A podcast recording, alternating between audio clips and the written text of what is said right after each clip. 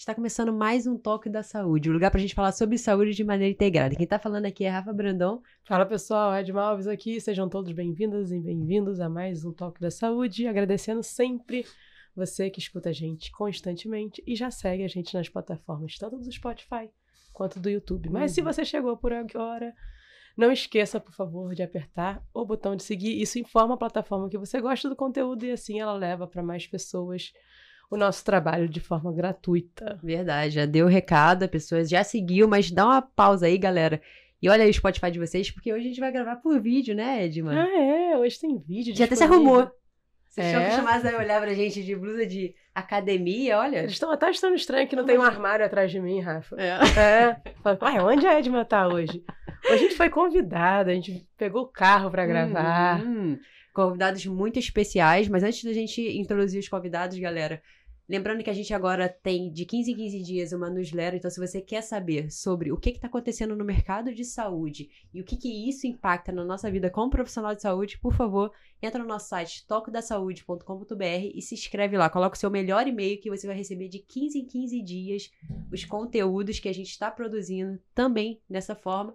E entra no nosso site, tem blog, né? Tem muita coisa boa, né, Edma? Tem muita coisa boa que está por vir também ah, em 2023. É? Se você está ouvindo esse episódio, a gente está num mês especial. Então, com uhum. certeza, já está sabendo da novidade. A gente está fazendo três anos. Fique atento que vão ter várias coisas boas. É isso. Vamos falar do nosso assunto? Bora. Por que a gente está nesse lugar tão bonito? Ô, oh, Rafa, a gente, go... ah, a gente gosta ah. de filosofar, né? Uhum. E aí, então, e a gente gosta de ouvir podcast. É verdade. Né? Nós é somos consumidoras. E então a gente escuta um podcast que traz a filosofia para os profissionais de saúde uhum. e principalmente os profissionais do movimento. Uhum. Então eu pensei, se a gente gosta de filosofia e gosta de falar para profissionais de saúde, por que não convidá-los para trazer umas dúvidas que eu tenho, na verdade, né, é Rafa? Aquela mentoria que eu faço constantemente com os convidados. Estou cheia de dúvida, várias tecnologias surgindo. E aí eles falam sobre uma coisa milenar, que é a uhum. filosofia. Então, uhum. Como a gente vai juntar as tecnologias que trazem conhecimento de uma maneira tão rápida e acessível na nossa palma, na palma da nossa mão, com os conhecimentos antigos que fazem a gente gerar reflexões e talvez um, que sejam, será que eu posso dizer assim, mais básicos do uhum. ser humano ou mais inerentes ou eu sei, mais. Vou perguntar a eles, né? É, eu não sei de nada, por isso, porque só trouxe eles aqui. Então, muito bem-vindo Alan Baixos, aqui de camisa preta, você que tá olhando a gente, do meu lado direito. Carlos Barreto, meu lado esquerdo, mais na ponta. E Carlos Amoroso, aqui do meu lado esquerdo. Sejam muito bem-vindos, meninos. Muito obrigada pelo tempo de vocês. E a gente já começa com aquela pergunta, né? Ah, pra quem é. não conhece a gente, acho que o Alan todo mundo conhece, o Carlos o Amoroso também já fez uma época de, do tempo dos primórdios, né? Sim. Toque da Saúde do Instagram. Mas pra quem não conhece vocês, por favor, se apresentem e principalmente, como é que a filosofia, por que um profissional de saúde começou a estudar filosofia? Como é que ele entrou na vida de vocês? Bom, Alan Bastos, você já falou meu nome, eu acho meio ridículo repetir o... e acabei fazendo Não, tá ótimo, normalmente tá eu critico. Professor de educação física, personal trainer em vários projetos de empreendimento, inclusive um em breve com vocês duas, que é o nosso curso de obesidade. Ah, tô sabendo agora. É. Depois a gente conversa, então. É, mas eu gosto de fazer assim, não, já... Por isso que você convidou a gente eu aqui, né? Eu faço isso com vocês, né? E, não, eu, eu, eu quero que vocês ajudem a mim e ao Cauê na, na divulgação. Então eu falo logo aqui no meio da gravação que vocês não podem fugir depois. Claro, a gente edita. então, vários empreendimentos, né? Um estudioso curioso do assunto de obesidade e emagrecimento. E a filosofia ela entra na minha vida, começa a entrar na minha vida há pouco tempo, pra, na prática, assim, na leitura, no estudo. Mas desde que eu saí da faculdade, que eu entendi que o que eu tinha recebido da faculdade, da universidade, não estava sendo suficiente para aquilo que eu estava fazendo no mercado de trabalho. Eu entendi que eu precisava de algo mais, Logo, eu, eu fui olhar muito para a parte do comportamento humano. Quando eu comecei a olhar para o comportamento humano e a importância do comportamento humano, eu entendi que ali atrás estava uhum. a filosofia antes mesmo da psicologia, uhum. da fisiologia, da biologia. Estou falando do ponto de vista de estudar. E por conta disso, acabei encontrando essas duas figuras, esses dois nerds, que têm me ajudado muito na orientação de para que caminho seguir, para não, não, perder tempo, não, não dar passos, porque a filosofia tem isso, não é só você entrar, pegar um livro e falar assim, cara, esse livro aqui é legal, é o... não vou falar o nome de autor para não polemizar, hum? porque poderia falar para exemplificar melhor, mas vai polemizar. Aí você pega lá um determinado autor, ah, vou ler esse cara aqui porque é filosofia. Aí você se embanana mais do que se ajuda. Ah, legal e você eles, falar isso. E eles têm essa, essa capacidade pedagógica. Legal. Por onde você começa, por que, que você começa. E aí me juntei nos dois uhum. e o resto eu termino quando a gente for falar do porquê que o episódio. Tá, eu queria. É muito comum hoje as pessoas que não tiveram nenhum contato com a filosofia, eu acho que é mais pela hype, entrar em contato com o estoicismo. Foi o que aconteceu comigo, mais ou menos. É isso que eu quero saber. Foi o, o primeiro passo? Ou você está muito é, aprofundado no estoicismo ou não? Você foi para outro lugar? Não, é que, o estoicismo eu, eu, vi logo uhum. na, nas minhas primeiras investidas que era o que não precisava de leitura prévia. Ah, legal. É o que você consegue pegar de cara e ter um contato com a filosofia é mais, que você consegue ler e entender. É mais intuitivo. Né? É mais intuitivo. Tem uma, a gente faz uma brincadeira, gente, é uma brincadeira, que é a autoajuda da filosofia, porque é muito fácil. Sim. E de fato é. E é visto dessa forma dentro da filosofia. Dentro da filosofia, é, é, é, é, Já faz um disclaimer. É, disclaimer por, por causa da sua facilidade, da simplicidade. Quando você entra na filosofia mesmo, aí você vê que o buraco é muito mais uhum. embaixo. Então, quem tem a leitura de estoicismo como eu tenho, que eu já li bastante coisa, não tem um aparato filosófico. Ah, legal. Essa é a minha Só visão isso. claríssima. Olhar, ah, você é um cara que tem leitura filosófica. Não, eu tenho leitura do estoicismo, que é muito legal, que é bacana. Eu acho um, um bom começo, mas se você for, for conversar com eles, vocês vão ver que o começo mesmo é de outra maneira. Uhum. Ali foi só para eu ter um contato legal e, e, sair do meu zero e me dar uma animada. Sim, bacana. Carlos Barreto, por favor. Bom, meu nome é Carlos Barreto. É, repeti de novo. Não aprendeu. É, sou personal, tenho atuação no mercado há mais de 20 anos e como personal mesmo, né? Eu nunca interrompi hum. esse processo. Até outro dia a gente estava fazendo um cálculo, né, mais ou menos, de quantas aulas né, de personal, assim, por exemplo, é. eu tenho 20 anos. É um número bastante. Passou 10, 10 mil, né? Passou. Aquela... Passou, ah, é, passou. Aí, é, bom... Porque falou, né? 10, 10 mil horas, horas de voo. É, é, não, você, você é a chave. Para piloto, é, você não consegue né, voar todo dia, sei lá. Eu botei como média 8 horas nesse cálculo, eu botei em média 8 horas, uhum. porque às vezes você trabalha mais, né? 8, menos de 8 é mais difícil. Uhum. Mas a filosofia entrou na minha vida é, com uma eu tive uma, uma dificuldade de interpretar a ciência. Né, os artigos, e, e, e, aí eu comparava um com o outro e tentava colocar em prática, e, eu via que não funcionava bem. Então, e aí eu fui conversar com um amigo meu, o Alan falou esse negócio da filosofia com, com a mediação, que é muito importante, realmente, é muito importante a mediação. Aí eu fui procurar um amigo, que era físico, né, fui tirar dúvida de biomecânica com ele. Só que ele já estava na filosofia há muito tempo, e eu ele falou assim, cara, olha só, a filosofia pode te ajudar. Então, assim, para dizer, assim, uma coisa, assim, que a filosofia ajuda, básica, é como, sabe aqueles problemas de matemática que você tem que ter interpretação e você vai montando a sentença? Uhum. Então, a filosofia te ajuda a ver a realidade pelo menos, montar o problema. E que já é um, um, primeiro passo muito grande, que é, né, a realidade é meio uma, uma, síntese meio confusa, né, que a gente tem que, uhum. que ajeitar, meio caótica, que a gente tem que dar um pouco de ordem, né? Uhum. Então, e a filosofia, aí realmente a filosofia me ajudou muito nesse sentido. Tá? Não só na, na, parte prática é técnica, como na parte de comportamento, como a Ana falou. Legal. Edmund, será que se eu estudar filosofia eu vou ficar melhor em matemática?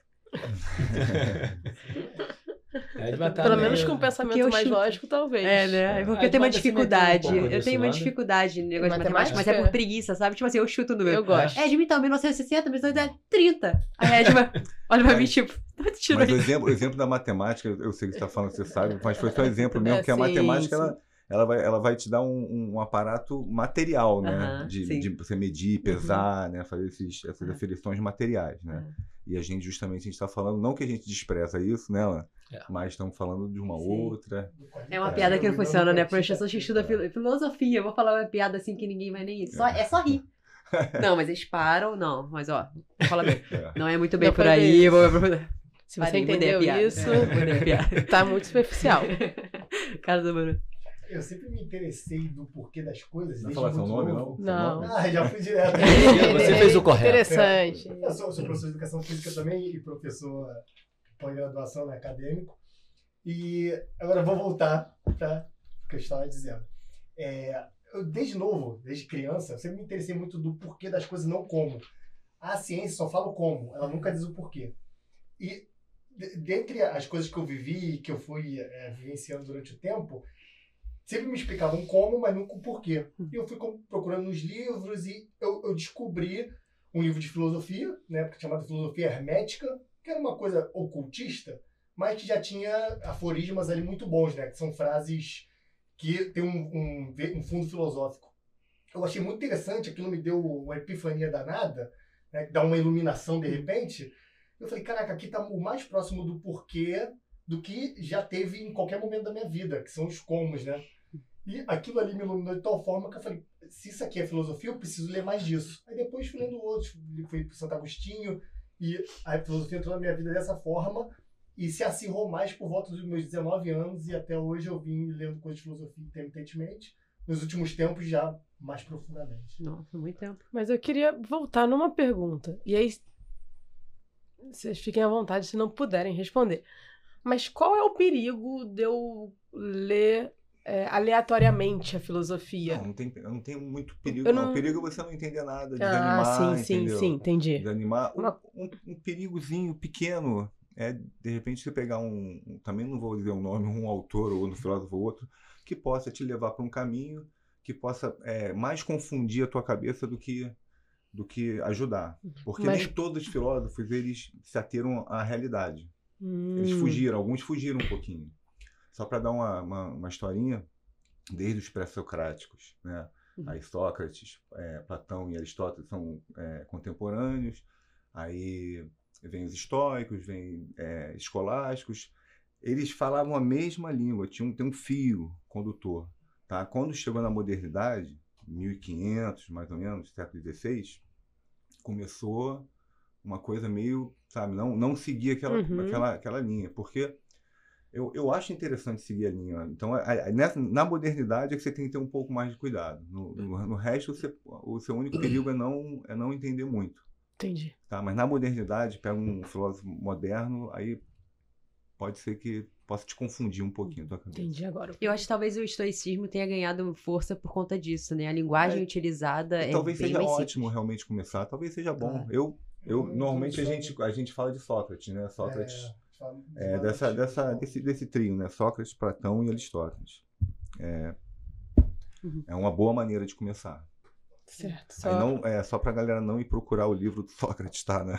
É, tem- Isso que eu ia falar, ele foi escrito pela palavra. Pelo Platão, é, Platão. Platão. Porque como o Sócrates é é. o pai da filosofia, às vezes você vai lá comprar e fala assim, ah, pô, só tem Platão, de segunda mão não quero. Mas hoje em dia você consegue conversar com Sócrates. Não sei se vocês estão ligados, mas eu vou falar sobre isso Tá na, na última pergunta.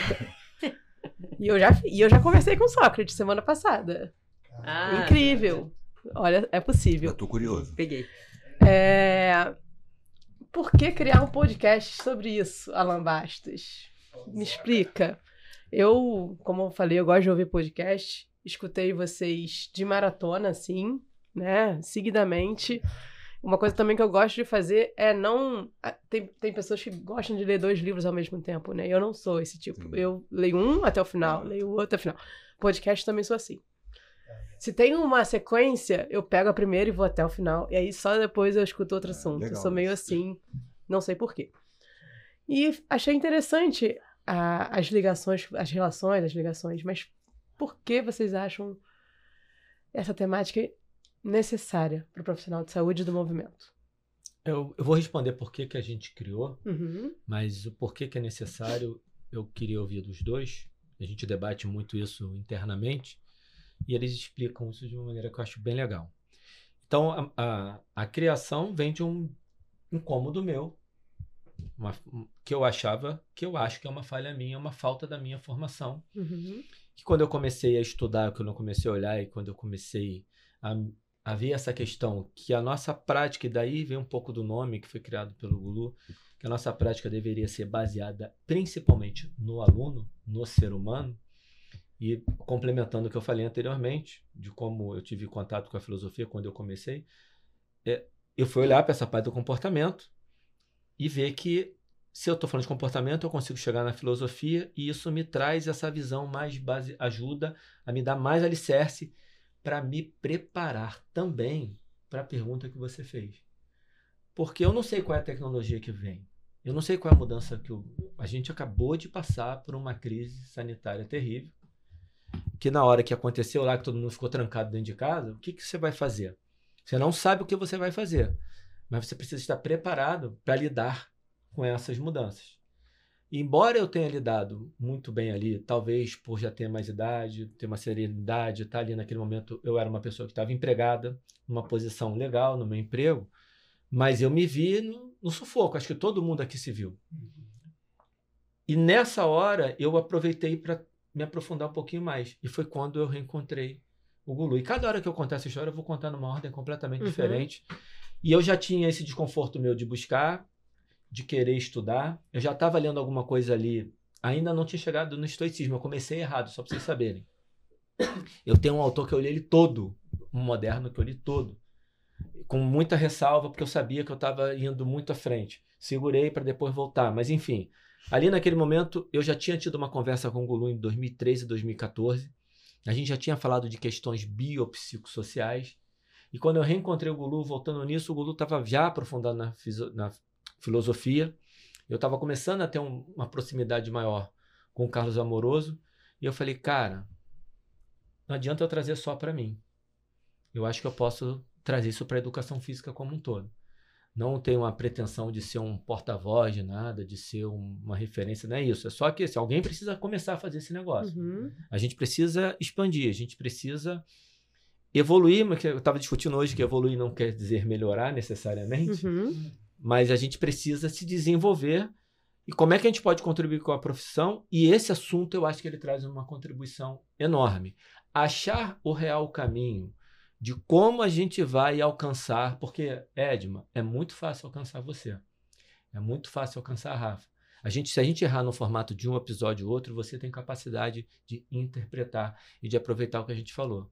Mas na grande maioria dos casos, a gente precisa ter uma comunicação que realmente consiga atingir. Esse é o grande desafio que a gente tem. E é nisso que a gente está trabalhando para se aprimorar também. A gente precisa melhorar muito. E eu acho que vocês estão dando uma super oportunidade da gente ser divulgado e também de aqui nesse bate-papo tentar aprender um pouco porque vocês têm essa capacidade boa. Por isso que toda hora eu estou lá marcando o toque da saúde, postando, porque de fato vocês fazem um trabalho que é fantástico, que abrange várias coisas que abrange um conhecimento genérico. E a, o nosso, eu acho que ele complementa porque ele vem com mais específico, mais da filosofia, que prepara para absorver uhum. esses conhecimentos genéricos. Esse é o nosso desafio de trazer filosofia, tentar trazê-la de forma prática e nos aprimorarmos para poder sermos capazes de comunicar isso de uma maneira palatável e interpretável, é, inteligível. Uhum. É isso. Legal. Por que, que é necessário esse conteúdo? Você, ele passou para vocês essa pergunta. É. Não, ia, falar. Ia, quer falar? Não, Eu ia só complementar o Alan que é, a gente fala muito de comportamento, né? a gente não fala nada de parte técnica. Uhum. Então foi é, a, gente, a gente percebeu que a educação física e a área da saúde eles só só é uma é uma é exagero, mas era muito forte essa parte técnica, biológica, material, no final das contas. E assim como a gente teve no início da, da faculdade, sempre tem uma carreira lá de psicologia, sociologia, que não é muito bem aproveitada, né? Então, assim, a, o fato da gente não falar na parte técnica não é que a gente não, é, mas é porque a gente tem que trazer esse assunto. Esse foi o nosso, né, nosso grande intuito é trazer, realmente botar aí para as pessoas perceberem que isso é importante porque a gente está em relação com o nosso aluno o tempo todo. É uma relação. É, o corpo, claro que a gente né, até brinca com eles, nós somos educadores físicos. Né? Então, teoricamente, a gente não, não, não, na etimologia da palavra, a gente não precisaria perguntar se você está bem, se uhum. você sabe aquela toda essa parte comportamental, porque nós somos educadores físicos. Mas a gente sabe que na prática não, não é assim que acontece. E na, na aderência dos alunos, a relação né, é, é, é muito importante. Uhum. Acho que a gente estava muito acostumado também, pelo menos na. Acho que não só na área da educação física, mas a separar muito certos papéis, né? Assim como você deu esse exemplo de que a gente notou depois que o comportamento era interessante e importante, ah, talvez as questões técnicas e filosóficas elas ficam meio separadas pelo senso comum, né? Isso. O técnico é ler um artigo e botar ali na prática, muitas das vezes, e o filosófico é aquela coisa que Vagar, as pessoas até devagar. usam essa palavra como, tipo assim, pô, tá filosofando, É, ou seja, tá só pejora- viajando aí pejorativamente, e né? isso talvez não sirva nada pra prática. E é legal no, nesse trabalho que vocês estão fazendo, já a- a- aproveitando para dar parabéns pra vocês, que vocês, por serem pessoas da prática, entenderem como funciona o mercado, entenderem as necessidades do aluno, vocês conseguem juntar isso, a filosofia com a ciência e Com a com a prática. Queria que vocês falassem um pouquinho disso. Como é que vocês fazem esse trabalho? E se algum start, alguma necessidade externa teve para vocês conseguirem achar a interseção disso tudo? Olha, é, eu posso dar um exemplo aqui de, de, uma, né, de um raciocínio Uhum. né, que você pode aplicar na prática e você entender é, mais ou menos a ciência e até a forma de linguagem com seu, com seu cliente, com seu aluno, seja o que for. Né? Então, assim, eu vou fazer uma perguntinha para vocês, mas assim, a perguntinha é Ah, tranquila. é- não, é não, teste. mas- A gente não, tá mas é tranquila. Não, mas é tranquila. A minha A gente tá pergunta- participando é uma de per- quiz não, é direto. pergunta- é. Não, é uma pergunta retórica, aquela facinha, não é Ah, pegadinha, não tá? responder. só É, não. saber. Bota a mão, tem que bater? O amoroso aqui, ó. Na rede. Quem bater primeiro na mesa responde, Rafa, É. Não, vai. Não, não, não é pegadinha, Tá. tá? É pra responder aquela coisa rápida, assim, realmente, tá? Assim, vocês já ouviram falar é, na extinção do mico-leão dourado? Que, Já. Sim. Claro. beleza, é um, né, já, veio, já veio à tona na, na cabeça de vocês. Vocês já, já leram algum livro sobre, sobre isso? Uma, fizeram um curso, se Não. aprofundaram? Não. Nenhum. Então, se, caso vocês venham a estudar, né, ler artigo, né, revista especializada, vocês concordam que vocês vão estar em um nível de, de, de credibilidade do teu conhecimento um pouco acima, Uhum. Sim. né? Se vocês pegarem o que vocês estudaram, né, e forem no- nos especialistas dessa área e, e vocês fizerem um debate com eles, né, debater os pontos, né, dialeticamente, né, tentando melhorar o argumento dos dois, vocês concordam que a gente vai estar dando mais um passo na credibilidade, né? Porque a gente Uhum. botou em prova tudo que aquilo que a gente estudou e nosso ponto de vista Sim. com outras pessoas.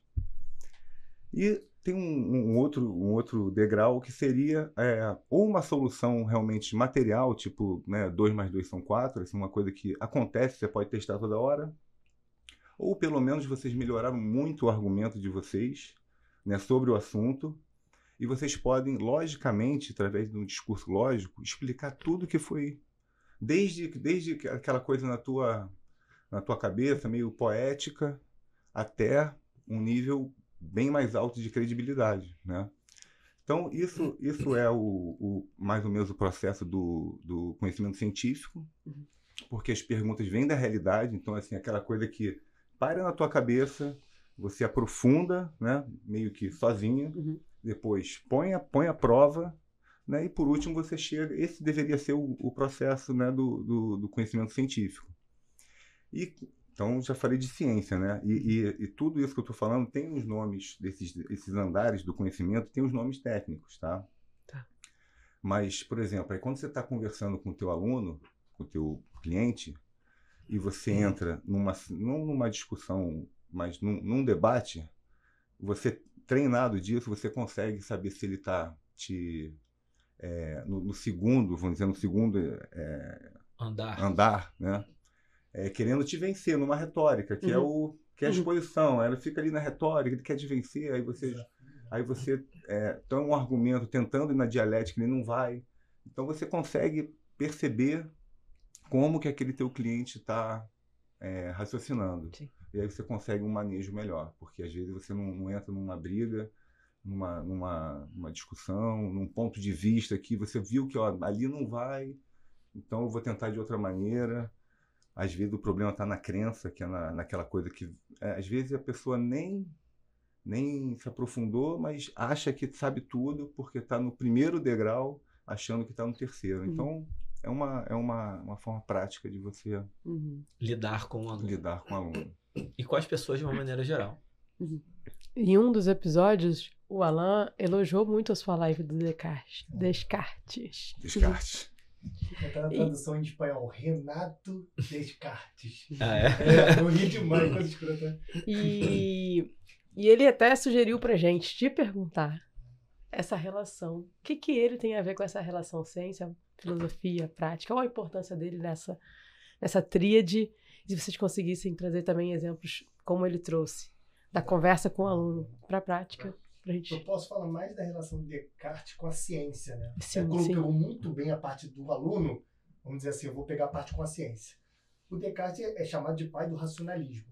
Na época dele, ali por volta do século 17 e 16, havia um pensamento chamado pensamento mecanicista. Eles viam o universo como se fosse teve o primeiro boom mecânico e tudo que aconteceria depois disso seria uma distensão dessa mecânica inicial. Então, depois de Descartes, ele também era, ele estudava muito anatomia e circulação sanguínea. E ele se, se comunicou com vários outros médicos da época e anatomistas sobre esse tipo de circulação e sempre com pensamento mecânico sobre isso.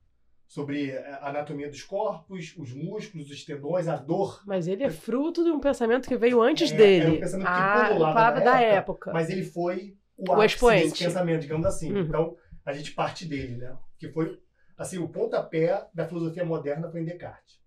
Aí depois teve Newton, teve Hobbes, teve Leibniz, todo mundo mecanicista. Que era uma coisa que era, digamos assim, a base metafísica, que era além da física, o que, o que estruturava a física para eles, o estudo das físicas, que é da anatomia, da circulação dos corpos, era a base mecanicista. Era esse pensamento.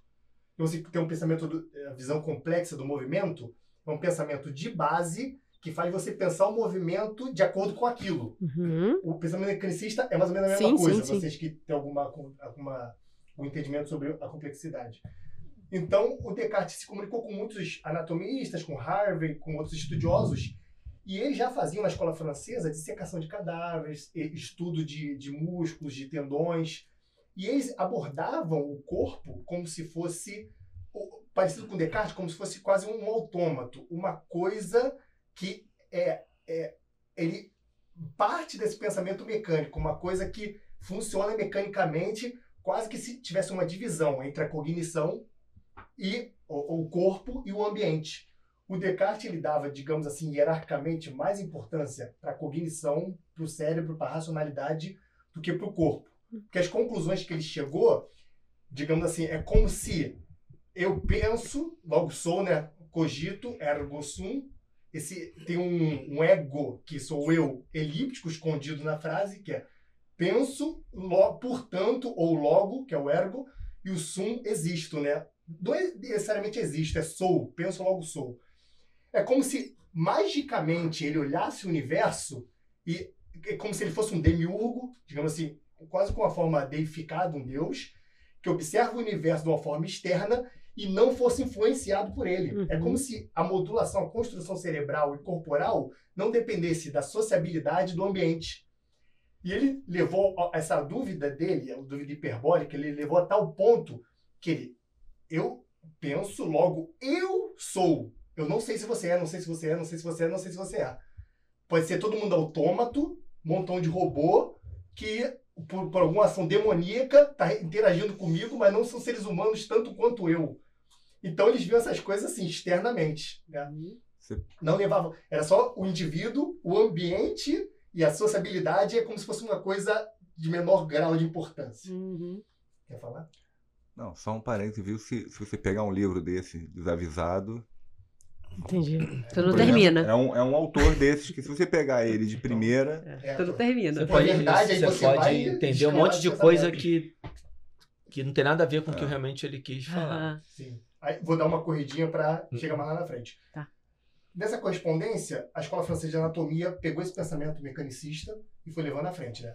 E tinha um outro princípio que era o reducionismo. Dividir o indivíduo em tantas partes quanto forem necessárias para poder entendê-lo nas micropartes, é o que a ciência faz hoje, e depois tentar juntá-las novamente e formar um todo. Só que como a gente diz bastante, o todo é maior do que suas partes. Porque tem alguma coisa aqui dentro que a gente não tem como explicar necessariamente pelo material. Não que não seja material, e não também que seja, mas não dá para explicar necessariamente. Tanto que se a gente explicasse pelo material, o biólogo não precisaria do psicólogo. Só o biólogo ia te tratar. Porque tratar a tua estrutura material do cérebro, o biólogo trataria, não precisava do psicólogo. Precisa de uma abordagem diferente. Uhum. Então, depois passou para a estrutura do, do colégio francês de anatomia, e dali influenciou os biomecânicos posteriores, somente os russos, o Nikolai Bernstein e os outros, eles eram influenciados, veio do século XVII, século XVIII, XIX, tem aquele pensamento anatômico sobre se eu fiz assim no cadáver, é porque o bíceps faz flexão de cotovelo e dane-se. Uhum. Não vê o movimento complexo de você fazer uma, uma ação excêntrica para lançar uma bola e pode ter um movimento em cadeia, tem uma inervação tal, Uhum. a, a interação com o ambiente, o, como é que está o indivíduo psicologicamente, né? E várias outras coisas. Não tem. Se fez assim, faz flexão de cotovelo, é isso. Isso influenciou a biomecânica posterior. E depois isso chegou até hoje. Tem até um artigo que fala a influência do Descartes sobre ah, o pensamento anatomoclínico. Ele fala desse nome.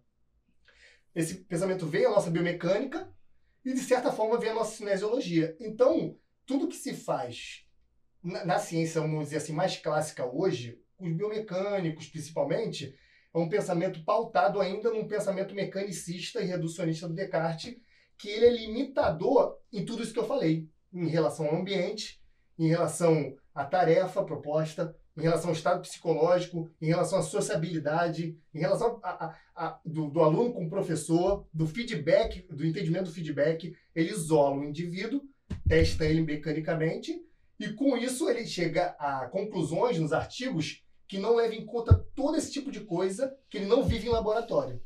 Uhum. Então, quando você vai para. Esse é o grande salto da teoria e prática. E, assim, a, complexidade melhorou um bocado esse tipo de abordagem.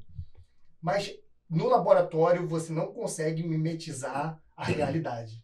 É nisso que a gente entra e que a gente consegue. Não tem jeito. A ciência nunca vai abarcar tudo que a gente precisa para a prática. A gente precisa ter a, o tempo de essas 10 mil horas. O Lucas é muito mais responsável que eu na hora de abordar, tem muito mais prática. Então a gente precisa disso e convivência com o aluno, esse, esse tipo de experiência é muito importante que a ciência não vai conseguir abarcar. É, a gente briga, né, pra falar às vezes. Ah, tem um artigo que eu já até fui conversar com você e com o Fábio sobre ele, que chama Filosofia da Saúde. E ele fala isso. Se você considerar que a saúde está na estrutura, você vai definir estrutura como o batimento do coração, o funcionamento do pulmão. né? Se você considerar que a saúde está na função, você vai considerar que o, quando o, um tal tecido parar de funcionar, outro vai compensar, mas a função vai ser mantida e aí você vai continuar tendo saúde. Se você considerar que a saúde está no propósito, ou seja, na, na ação do. Desculpa, estava engasgado há um tempo. Na ação do indivíduo no mundo, você vai considerar que a saúde tem outros propósitos. Então, assim, é, o seu con- conceito de saúde também Aí, agora você me falando isso, me lembrou disso. Tipo assim, é estrutura? É função? É ação no mundo? É a realidade? É tudo junto. É tudo junto, entendeu? Então, quando a gente convida vocês, é porque a gente no Toque da Saúde já está acostumado a, ter conversas profundas e a gente entende o todo, assim. E eu fico pensando, como a gente está há tantos anos enraizado nisso? A gente está avançando bastante na ciência. Eu acho que principalmente matematicamente, a gente está conseguindo ter novas capacidades de é, aferir variáveis simultâneas numa escala de tempo que a gente matematicamente mesmo não tinha condição antigamente. A gente está melhorando nisso. E a ideia do que A mais B não dá C, né? A mais B pode dar qualquer variável. A, a, a, B, A, B, A, B. Acho que isso também tem ampliado a nossa visão. Acho que quem acompanha aqui a gente já está um pouco mais ligado nisso. Então eu entendi mais ou menos certo, assim. A gente vem avançando. Só que se a gente não desgrudar dessa visão mecanicista e reducionista, não adianta vir tecnologia que for, a gente vai continuar pensando que a divisão das partes vai explicar o todo. Exatamente. É isso. ficar pautado nisso, não vamos conseguir sair. É cada vez mais difícil, né? Já tem bastante. O, o que, o que foi um, um boom grande nisso, que ocorreu uma certa ruptura, foi no estudo da dor, né? O Uhum. da dor obrigou a quebrar o pensamento mecanicista, porque se você tiver um olhar mecânico, você não consegue abarcar a dor. Começou a não fazer sentido nada. Ué, É. mas a pessoa tem valgo e tem dor, a outra não tem, não tem. É. Ah, uma tem cinética muscular, Tem. tem dor, a outra não tem. Tem dano tecido Deu um nó na cabeça de todo mundo na época. E- ué, a pessoa ativou, conseguiu ativar o transverso, mas continua com dor lombar e, e, e acharam que era só na lombar, depois veio o ombro, depois veio o joelho, e já sabe que pro- é isso do ser humano, não é da, da região. Pegando Exatamente. esse gancho que você está falando, no podcast vocês falam muito da atuação do profissional de saúde, digamos assim, além das questões técnicas que a gente está acostumada, tá? Porque eu tenho minha opinião, acho que pra mim tudo é técnico. Depois a gente pode conversar sobre isso. Mas de, em relação à biomecânica, à anatomia, essa técnica que eu tô falando. Pra vocês, quais são a- as grandes áreas que norteiam hoje um- a atuação de um profissional de saúde? Mais especificamente, profissional do movimento. Vamos falar assim, que a gente engloba fisioterapia e educação física, pode ser? Quais são essas áreas pra vocês? Pode repetir. Eu acho que pergunta? pode ser quais são as áreas que norteiam hoje a atuação do profissional de saúde. Se Porque você- a gente sabe hoje que é muito complexo. Se, que, se você tivesse que aconselhar um jovem que te perguntou, Alan, o que, que eu estudo? Quais áreas? A gente vai depois entrar mais detalhadamente dentro das áreas. Sim. Mas quais grandes áreas, assim? Por exemplo, a biomecânica é uma grande área, entendeu? Uhum. Quais grandes áreas vocês aconselhariam o, o jovem profissional estudar Quero ou conhecer? Eu, eu posso falar, é, dentro da nossa área, porque assim, é, a gente também tem uma, uma premissa aqui que a gente, a gente acha que o profissional, não o recém-formado, né, que ainda É. tá, mas o profissional ele já tem que ter de antemão uma boa técnica, um bom conhecimento técnico, Uhum. que está bem disponível aí, está bem acessível. E a gente, por isso que a gente toca nessa, nessa parte do comportamento, porque a técnica já está. Então, eu botaria da nossa área, eu botaria biomecânica, anatomia Uhum. e fisiologia do exercício, Uhum. tá?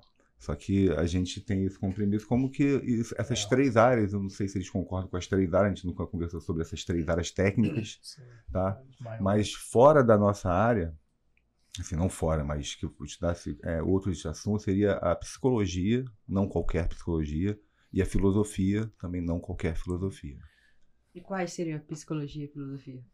Então, Entendi. pois é. é, Aí, aí então, você me coloca num. num Não, entendeu vamos- por quê? Vamos deixar... Não, por quê? Porque eu não sou psicólogo, né? E não, não eu sou filósofo, é, mas. A gente quer saber mais por o que faz sentido pra você, aproveitando que tem três pessoas aqui que têm tempos diferentes de é, atuação. Acho que é Principalmente a psicologia, eu, eu, eu trataria assim, mais ou menos como eu faço com a educação física, a fisioterapia, que eu acho, é um, é um conceito meu, que você não deve ficar preso ou vestir a camisa de uma técnica. Legal.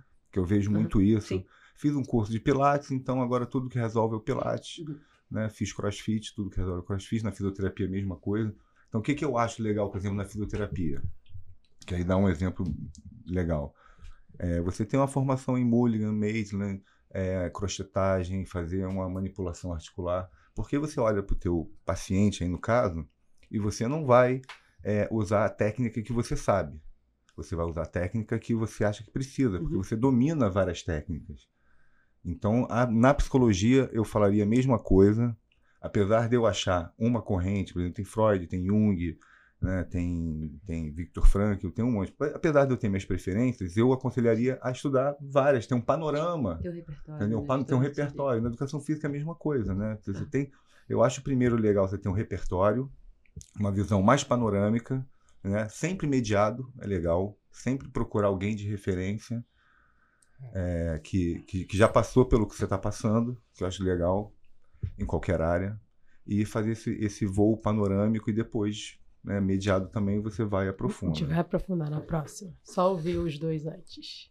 Vou botar. É, normalmente, eu falava para os estagiários nas redes de academia que eu estudava, vou falar exatamente o que eu falava: larga tudo e pega biomecânica. Porque na academia, para os bacharéis, ele precisa. A primeira coisa que ele vai intervir normalmente são os movimentos nas máquinas e os movimentos livres. Então ele precisa dominar a biomecânica, pelo menos básica ali. Eu dava Susan Hall, eu dava esses livros para a pessoa ler. E normalmente eu mediava, né? Lia junto, ajudava nesse, nesse ponto. Depois dava o Donald Newman, né? Da cinesiologia. Uhum. Falava, primeiro se especializa nisso, sacaneando o Cauê, aquele da, filoso- da fisiologia, não, tem que saber. Eu sou relativamente fraco em fisiologia, em bioquímica. Talvez eu estaria incipiente em relação ao que o Cauê acha que é o básico, né? É, é Eu acho que se o Cauê conhecesse o que eu sei de, de fisiologia, ela fala, que vergonha, amoroso. não que seja tão ruim, mas eu sei o suficiente para eu agir, né? Exatamente. Mas não dá pra, não dá pra ser tudólogo. Não vou dominar tudo. A minha área é mais. Eu tenho um mestrado em, em área de controle motor, E provavelmente eu vou fazer o doutorado também. É uma área que eu domino mais, controle motor e desenvolvimento motor. Mas eu também tenho um bom conhecimento de biomecânica e cinesiologia, a área que eu foquei mais.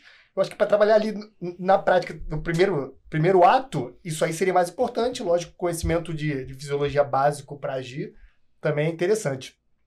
E o, o, indivíduo, normalmente, que a gente foca, lógico que estagiários, primeiro, segundo, terceiro período, podem assistir, podem entender, podem gostar, mas normalmente a gente atinge mais pessoas que já têm um certo domínio da, da biomecânica, da cinemática, da cinética, para eles poderem entender mais ou menos o que a gente fala quando aborda os filósofos, quando aborda os movimentos, que normalmente a gente não explica. Quando a gente fala do movimento, a gente não explica muito e já pressupõe algum conhecimento técnico básico. Mas normalmente, grande área, eu peço para a pessoa focar primeiro na mecânica e cinesiologia, depois ir para o desenvolvimento motor, controle motor e fisiologia, pelo menos o basiquinho para você trabalhar. Depois, se você quiser, se Por que, que você acha que é mais válido, não mais válido, por que, que você dá esse caminho de começar pelo básico e Tá, começar pela biomecânica para depois ir pro controle motor. Tem algum. Porque o, o, controle motor talvez seja um pouquinho mais complicado de entender. Porque quando você vai entender as teorias motoras, né?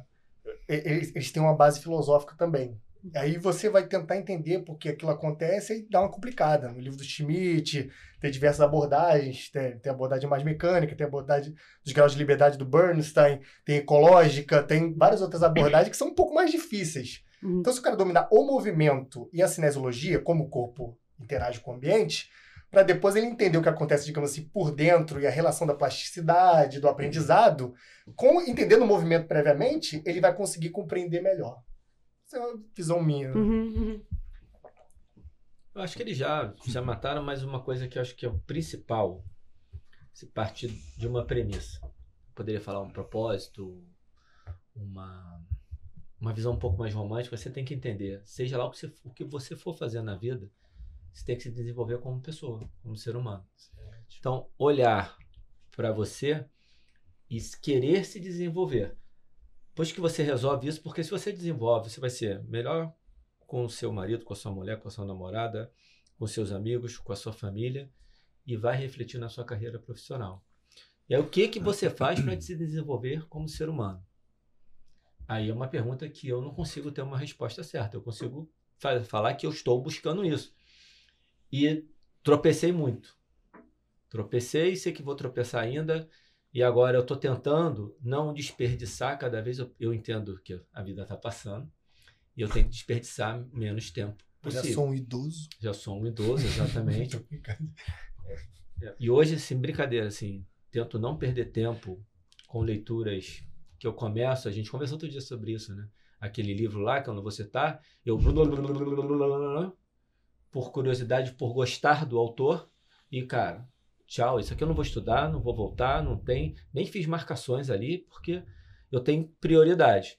E nesse desenvolvimento humano, que eu acho que tem que ser o foco de todo mundo, tem a parte que a gente chama de técnica. Você falou um negócio muito legal que eu acho que a gente tem que voltar, que tudo é técnica.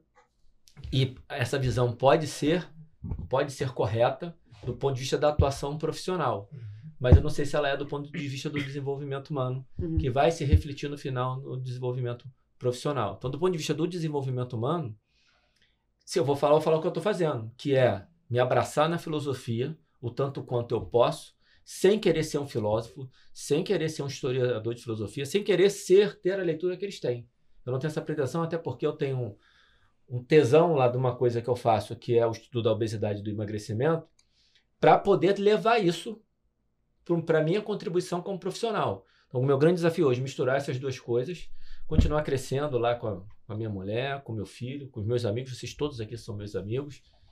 E a filosofia me ajuda nisso. Olhar para as outras coisas também, também não é só ler filosofia, é assistir outras coisas, filme, série, se desenvolver como ser humano de uma maneira geral para poder uhum. chegar no final, uma das coisas que vai acontecer é que você. É uma das coisas que vai acontecer que você vai ser um profissional melhor. Legal. Tô curiosa pela sua resposta. O que, que, você acha? Ué, mas era pra responder. É. aproveita e vai. Eu acho legal, não, porque cada um não, respondeu não baseado no, no, no, que viveu, eu sabe? Vou, eu fez vou sentido. Focar neles, Rafa, vocês eu considero, todo mundo considera eu, vocês eu profissionais conto, de sucesso. Eu conto pra... Tá? Eu te considero um profissional de sucesso. Parabéns, eu preciso saber o que, que você acha. Agora fala. eu senti uma falta na fala de vocês, que eu colocaria, adicionaria. Então, eu vou ficar. Então, tudo Aham. isso que eles falaram. Sim. Eu estudaria a história do corpo humano. Interessante. Mas eu acho que dentro do que eu falei, isso é porque eu não falei específico, né? É, tudo. é a ideia da Mas é evolução mesmo. Importante entendeu? demais, é. Nem É, falei, darwiniana mesmo, Tanto assim, dia assim. você não falei. Nesse sentido. É um bom complemento, Edmo. Eu acho que só isso. Que eu- deixar claro. E, discordando, Faz parte. É, eu, é. é o, que a, é o que a Rafa falou, porque eu acho que a gente concorda nesse sentido, assim. Que é de Não, vez não, em é quando vocês concordam, né? Eu, às vezes quando a gente é difícil, concorda. mas às vezes sim. É, é difícil, mas às vezes acontece. É raro, mas acontece com frequência. É, cara, eu acho que começar pelo mais complicado, às vezes não necessariamente é ruim pro cara, assim, sabe? Pelo mais É, complexo. Porque a, a gente tá falando aqui no Pelo mais complexo. Pelo mais complicado mesmo. que Ele, Ah, ele deu o falando exemplo do complicado. complicado. Complicado, é, tá. pelo do compli que ele falou, ah, o controle motor é um pouco mais complicado. Não foi essa É, palavra foi, que você falou? sim, sim. Ah, tá. O... Por quê? O que acontece? A gente tá esquecendo que isso tudo demanda tempo, né? Sim. Pô, eu tenho 15 anos, Rafa tem um já mais velha também. Pra um cara de 20 anos, cara, se ele resolver estudar que a gente falou aqui, a gente tá falando de anos de estudo. É, Uhum. é. Entendeu? Então a gente não pode esquecer que isso demanda tempo de estudo. É, Eu acho, eu, eu tendo hoje a pensar que se eu tivesse contato com controle motor antes, me motivaria muito mais para estudar anatomia e biomecânica do que o vice-versa. Eu não tive motivação para estudar anatomia e biomecânica como eu tive depois de conhecer a prática e o controle motor. Eu tive que voltar e, e aprender assim. Então, eu acho que às vezes o mais complicado te motiva a estudar o mais simples. Legal. Eu não tenho essa, eu tenho essa Eu acho que tem a ver Comigo também- funciona assim às vezes. Sim. Quando eu tô numa coisa muito difícil pra mim, eu falo, caraca, eu tenho que voltar e entender o mais simples. Aí eu vou com muito mais motivação lá estudar o mais simples, sabe? E aí eu vejo que, porque às vezes, meu medo na- nessa escadinha que a gente faz é o cara estudar o mais simples e achar que parar ali. É o que E acontece achar- na realidade, muitas achar das que vezes, aquilo né? ali explica a realidade. Sim. E aquilo ali basta Ah. pra ele ser pra, é, at- atender. É, saber a fisiologia separada da biomecânica da anatomia, basta ele pra atender o, o, o aluno dele. Acho que não só isso, né, o Edma? À medida que a gente vive no mercado, assim, dependendo de onde você trabalha, é, o mercado talvez esteja muito aquecido. Então, tempo é dinheiro, muitas das vezes, na vida Sim. do profissional autônomo. Então, você faz uma escolha. Então, pegando esse seu gancho, eu também concordo que talvez na minha vivência, o mais complexo. O que foi que aconteceu? Na minha vivência, eu comecei com complexo, por sorte, por encontrar pessoas muito boas perto de mim que me direcionaram porque fizeram com que eu não precisasse passar pela etapa que elas passaram, ficar habituado, entre aspas, em anatomia, depois biomecânica, depois fisiologia. Então isso me ajudou. Só que, acrescentando tudo isso que vocês falaram, eu acho que talvez se perguntar qual é o profissional, porque as coisas mudam muito. Então talvez você se perguntar qual é o profissional que você quer ser hoje, facilite um pouco mais. Porque o leque é muito grande. Então você, Edma, qual, por exemplo, qual é o profissional que. Como você quer ser vista hoje na sua atuação profissional? Ah, sei lá, eu quero ser vista como uma pessoa que atende muito bem os meus alunos e eles têm prazer em estar comigo. Cara, então vai estudar comportamento. Tá, eu quero ser a referência técnica, onde as pessoas vão pagar o preço que for, porque eu sei muito. Então vai estudar técnico. Vai direcionar, porque é muito grande. Então é. Talvez se perguntar em qual momento você tá, quem você quer ser, como você quer ser visto, isso talvez diminua um pouquinho o leque. Não, e além de estudar, mostrar pro mundo o que você tá fazendo, né? É, mas tem gente que não quer. Tem Não. gente que não quer se mostrar, entendeu? É por isso que eu acho que é importante você falar Mas quem não- é que você quer ser. Porque tem gente que quer estudar e ficar quieto. Tem gente que não, que não quer mostrar para as pessoas que ela sabe. Existe muito tem isso. muito também, isso. cara. Então eu acho que seria interessante isso. Porque Entendi. muda muito, né? Não, entendi, mas não Eu concordo, né? não entendi, mas não sei se eu entendi. É curioso que a abordagem Pra da Edma foi? Pra É um pensamento foi? de um estudioso. É um pensamento quase de um É. filósofo. É assim, pegar uma coisa complexa, se embater, falou, dá uma certa raiva. Como é que eu não entendi isso? Eu preciso buscar. É um pensamento desse nicho aqui, né? Limitado. Uhum. Porque normalmente as pessoas se embatem com uma coisa complexa. Ih, vou ganhar dinheiro com isso aqui amanhã? Ah, não, vou largar pra lá. Aí agora, com o que eu vou ganhar dinheiro? Eu já vivenciei um personal que tinha muitos alunos no Leblon. Aí ele falou: Cara, para de estudar biomecânica, vai estudar comportamento ganhar dinheiro, pô. Ficar estudando o dia inteiro biomecânica, tem que aprender a lidar com as pessoas pra ganhar dinheiro. Assim mesmo. Isso, ganhar dinheiro, mas que da economia. Errado, É. errado não tava também. Mas Tem, assim, tem muita gente que errado, quer ganhar o dinheiro e errado. aprender. É. Aí por isso que eu acho que nesse ponto a biomecânica, ele te entrega quase que na hora. Eu, eu sei, eu vou botar, eu vou fazer uma extensão maior de joelho, que eu vou aumentar a atividade da posterior de coxa se eu flexionar mais entre insuficiência ativa. Eu- a pessoa quer ganhar posterior, tá sem posterior. Estende mais o joelho, o cara tá pegando mais pronto. Mas o controle motor, isso é coisa para pensadores como você e eu e nós e vários outros professores de Pode educação fazer física. sentido. Eu acho, né? Não, faz Eu- eu total assim, sentido. pegar uma molecada lá estagiária, todo mundo querendo ganhar um dinheiro. Quer ganhar dinheiro agora? Estuda biomecânica, você vai entender, vai falar, a pessoa vai sentir, vai batendo, vai batendo, vai batendo. Aí os que mais se desafiavam, colavam mais comigo. Mas por quê? Por quê? Aí eu já chamava aqui debaixo do braço aí levava. É Mas eu acho isso- que talvez seja uma minoria. É por isso que a colocação da Rafa, ela resolve um pouco desse problema. Porque Mais ou também quando você assim. perguntar para a pessoa, dependendo da fase que ela está, ela não sabe responder Uhum. a pergunta que você falou. É, vai Mas não tem problema, ela responde como ela sabe naquele momento. Claro. Por isso que eu acho, não tô querendo defender argumento não de, de ninguém, mas eu acho que assim, a tua resposta, ela ajuda um pouquinho, porque eu- é isso que você falou, talvez para você funcione assim, mas outra É. pessoa talvez precise partir do, do simples para ir para o complexo. E aí, essa pergunta que a Rafa falou, ela ajuda um pouquinho a direcionar isso se você estiver no papel de tutor. E se a pessoa estiver nos escutando, assim, cara, o que, que eu faço? Então, cara, se pergunta como a Rafa falou. É. Mas eu complementaria isso, sabe? e queira se desenvolver como pessoa. É. Porque isso vai resolver todos os problemas no final, resolver, vai, vai te ajudar a colocar num caminho que talvez de algum momento você se sinta até mais perdido novamente, mas se você está buscando isso, fatalmente o resto vai melhorar. Mas com boas perguntas no meio do caminho, eu estou aproveitando o seu argumento, estou Claro. juntando no meu para justificar o dos dois. Eu disse isso que eu sou igual a. Aquele Eu mediador. sou igual a Edman, por isso que eu disse isso. Aham. Eu penso É. igual, eu vou, eu vou lá nos filósofos mais difíceis, tomo porrada e venho voltar. Mas é que eu acho que aqui todo mundo de alguma forma acaba Eu fazendo não- isso. Mas eu É. não sei se eu expliquei direito. Eu, eu concordo, eu acho que é nosso perfil mesmo. Mas eu- o que eu quero explicar é o seguinte: o que eu, que eu quero. Tra- direito sim, a gente está pegando e trazendo outra... Não, eu não acho que eu não fui no ponto que eu queria. Eu vou trazer pra vocês. Por muito Nossa, tempo, a gente já conversou sobre isso hoje, sobre a ideia das partes do todo. Sim. As nossas ferramentas de trabalho é movimento. Uhum.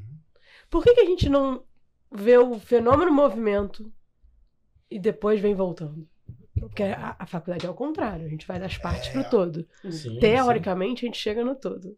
Como você mesmo falou, nem Sim. sempre a gente chega lá. sim. A, é, a minha, a, a minha ideia de hoje, de um, se alguém pedisse meu conselho, eu ia falar assim: ué, de, vai estudar por que as pessoas se movimentam. Eu simplesmente faria essa pergunta pra ela: por que, que as pessoas se movimentam? Ele, ele cairia, cairia num embate aí. Pô, por que, que as pessoas se movimentam? Ou como as pessoas se movimentam? Mas eu- acho Tá. essa pergunta é legal, mas depois ele ia ter que fazer na hora da- do, do, do aluno dele, ele falou assim, como es- esse aluno se movimenta? Aí seria uma outra pergunta, e aí sim acho que a pergunta checkmate, né? Porque aí é, um- é uma, é uma singularidade, é uma pessoa ali que, que a gente sabe que não, que não é, né, os seres humanos têm todas as diferenças, tanto biológicas, psíquicas e sociais. Sim, ele Então- entender- tentaria entender que restri... uma palavra Porque- que se usa muito, restrições. Quais restrições aquele indivíduo tem Ah. para ele se movimentar do jeito que ele Porque se ó, movimenta? é, é pegando o raciocínio da Rafa, né, da questão, vamos botar assim, técnica e comportamento, né?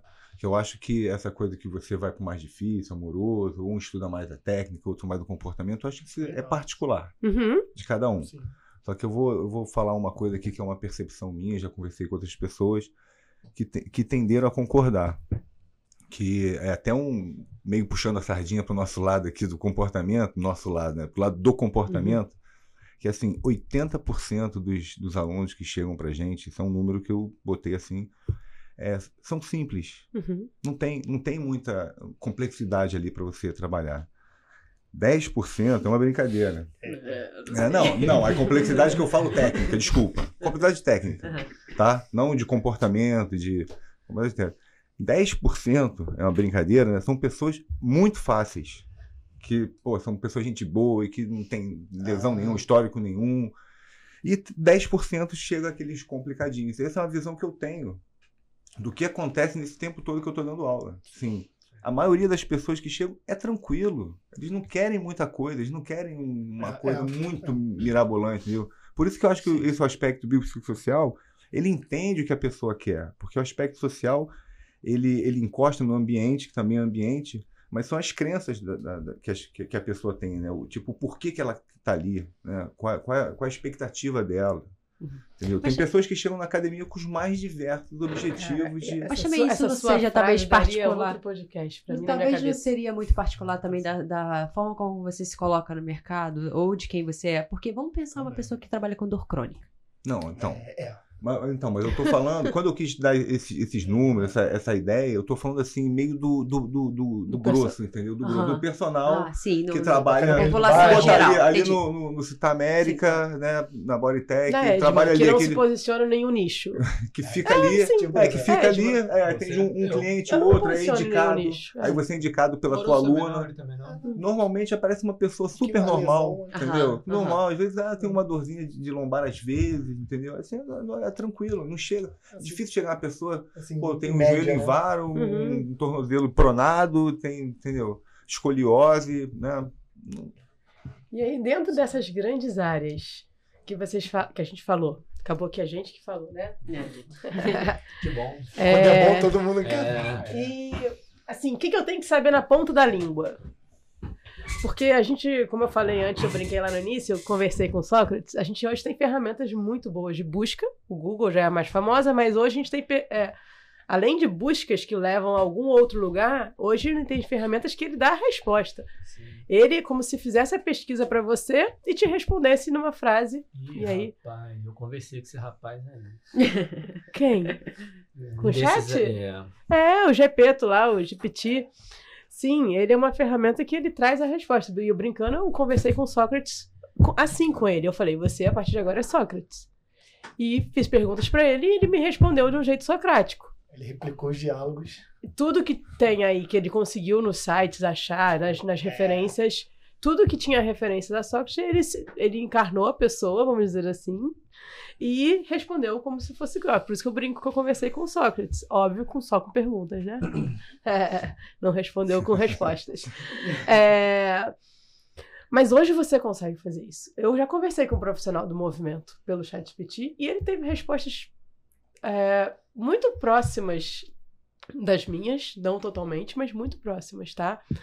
É, hoje, se eu quiser perguntar, me fale uma três mobilizações neurais para o nervo ulnar, ele vai me dar rapidamente, assim. Então, o que eu queria trazer, e eu acho que hoje, essa é a pergunta principal do nosso episódio, é, é, visto que eu tenho muita coisa para saber, né? Hoje a gente, a, a, o biopsicossocial, se a gente entrar em outras esferas ainda, pode ser mais do que isso.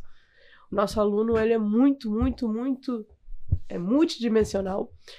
O que, que vocês acham que hoje o profissional, vamos ser mais específico, né? Um profissional do movimento mesmo, que trabalha com aula individualizada, tá? O que, que ele tem que saber na ponta da língua e o que, que ele pode deixar para a máquina saber? Se vocês pudessem separar essas duas coisas, como vocês separariam? Vai lá, Porque eu já tenho alguma. Ah, Moroso. Eu tenho um grupo que tem vários amigos que são programadores, trabalham com inteligência artificial em alto nível, até moram fora do Brasil. E eles falam muito desse chat. E esse chat tem um grande problema que talvez nós profissionais consigamos solucionar, que é a autojustificação. Se você perguntar, por que tu me respondeu isso, Sócrates? Por que tu me fez essa pergunta? Talvez a máquina tenha certos problemas, né? Ela tem dificuldade de se autojustificar e autojustificar porque faz essa coisa com um indivíduo específico.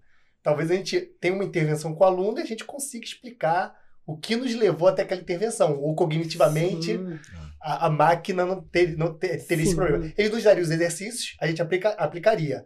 Mas na hora de aplicar com o indivíduo X, a gente tem que justificar para nós mesmos e talvez para o aluno por que aplicá-lo, que é uma coisa que essa inteligência Sim, sim. ainda não tem. Que é o que eles me disseram. Que não... É, parece que ele usa, assim, a, a maior sequência que. Quando você colocar mobilização lunar, ele busca o que tem de mobilização lunar e vai por.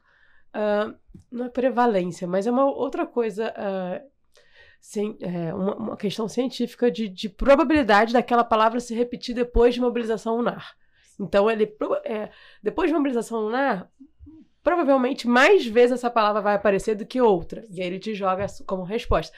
Mas é, o que eu digo é, eu sabia, várias mobilizações. Juro por Deus, depois do YouTube que eu descobri um canal que tem várias lá gravadas.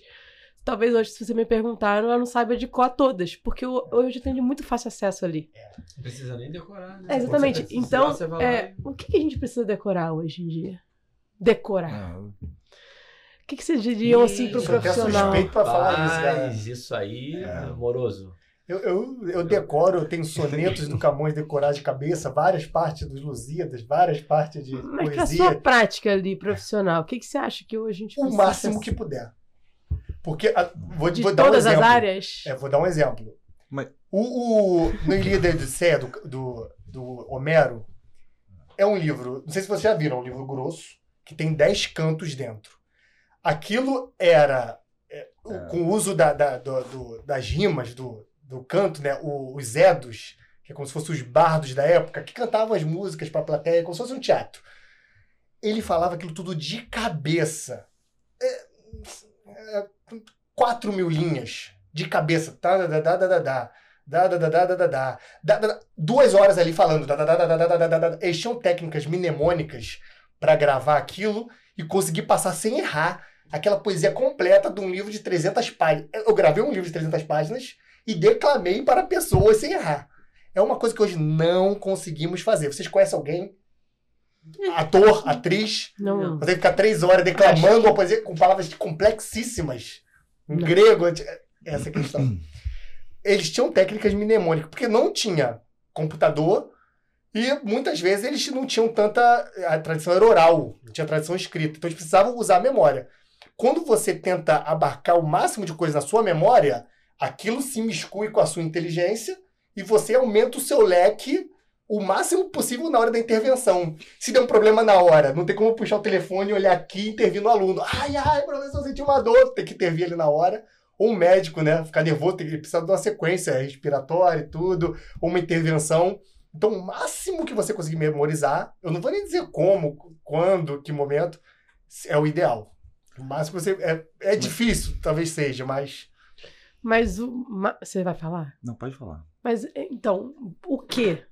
O máximo É. do. Isso é que é Mas complicado. acontece se você. Se É, você Depende muito do ambiente do indivíduo que você vai tratar. Mas se você grava, por exemplo, de memória, várias mobilizações neurais, por exemplo, aí Eu- você aplica, você aplica num. num- Raramente hoje na minha Tudo prática. bem, mas Por você- isso que eu não. Mas se você aplicar num, num ser humano, no outro, de repente, não vai dar certo a mobilização neural. Não, não, não tô nem no julgamento do dar certo ou não dar certo. Mas Eu- eu por tô- que você a chegou- minha pergunta é, é, tipo assim. Por que, que você chegou nessa, nessa, no raciocínio de usar a mobilização neural e não a outra? sim, Acho que é. mas, ah, mas por exemplo, Porque isso a máquina não vai te não vai tem fazer. uns detalhes, por, não, isso total. De Entendeu? maneira nenhuma aqui, é, assim, é, eu tô comparando a gente com a máquina, Não, de maneira claro, nenhuma. É, o- é uma ideia do- de usá-la mesmo. O que, que a gente pode Então. deixar pra ela saber que a Ah, gente tá. pode desocupar, a no- entre aspas, Nosso HD. Eu- o nosso acho- HD Eu acho que muita e, coisa. e se vincular mais ao aluno e Eu ter mais eu- Perfeito. tempo ou o que, que vocês acham assim? Por exemplo, vocês acham necessário mesmo o profissional do movimento decorar saber todos os músculos? Não, Vou- eu vou todos, todos os, os você principais, sim os ou principais é meio, é meio que é meio orgânico. Vai Você brincar acaba. de cima, não? Ou brincar É. sim ou não? Pra ver se eu tiro Não, alguma coisa os, de princip- vocês. os principais você acaba decorando organicamente. É. Com o trabalho no dia a dia, você acaba. Sim. Você acaba decorando. Mas sem querer, né? Aí planos e eixos, assim, eu acho que aqui você acaba. Sim, isso tem que saber. Não, Todos concordam? É, tem um, em- tem um algum- problema em algum- anterior para vocês poderem responder. E para chegar no. É, eu, Chegou o Alan sintético, ele é o rei Passou. da síntese. Passou a... a- Ele é o rei da Não, não, síntese. porque é o seguinte: se você, para você poder usar a tecnologia que você tem, você está partindo do pressuposto que você, olha o que a gente está falando, que você vai pegar aquilo ali e vai saber colocar. Como é que você Sim, chega naquela ó, tecnologia se você não tem um conhecimento prévio para poder usá-la? Eu acho que essa é a pergunta da Edma. O que, que eu preciso? Como, como eu preciso estar preparado? Porque senão fica uma discussão do o que, que eu vou trocar com a tecnologia, o que, que eu vou usar da tecnologia e o que, que eu não vou usar. Eu acho que é mais importante do que eu vou usar, do que eu não vou usar da tecnologia, é como eu preciso estar preparado para usar. Porque se ela vai, me- ela vai me dar tudo, significa que eu não preciso saber tudo? Alguma coisa eu tenho que saber. Obrigada, Elan. Vou reformular minha pergunta. Agora você pode é responder ela, da por favor? Não, agora a resposta é deles. Não, é sua. Você que entendeu melhor, até reformulou, você deveria responder. Nossa, a né? resposta é de vocês. Deixa eu pensar. Vou fazer não Rafa tenho agora. essa Rafa, o que, que a gente tem que saber na ponta da língua? A gente tem que saber aonde. Eu tô falando sério, tem porque uma- eu, eu me refiro. Será que isso já- tem essa resposta da tua pergunta? Não tem. É, Não, mas esse é por isso eu principal. convidei vocês. É que, em primeiro lugar, não tem a Essa- resposta. Eu só fiz essa pergunta pra mim mesmo até agora. Eu acho que. Acho Eu que nunca Tá sem resposta. Eu nunca. Não, é, E achando um caminho. não tá sem. Tá achando o caminho, É porque assim, eu já, eu já achei. A pergunta dela, qual foi?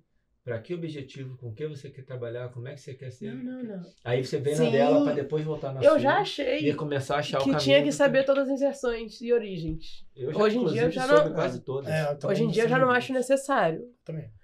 Mas eu já achei. Sim. Depois de 15 anos de prática, você começa a achar que coisas são importantes, coisas não são importantes. Por exemplo, hoje eu acho fundamental você saber explicar o que é dor.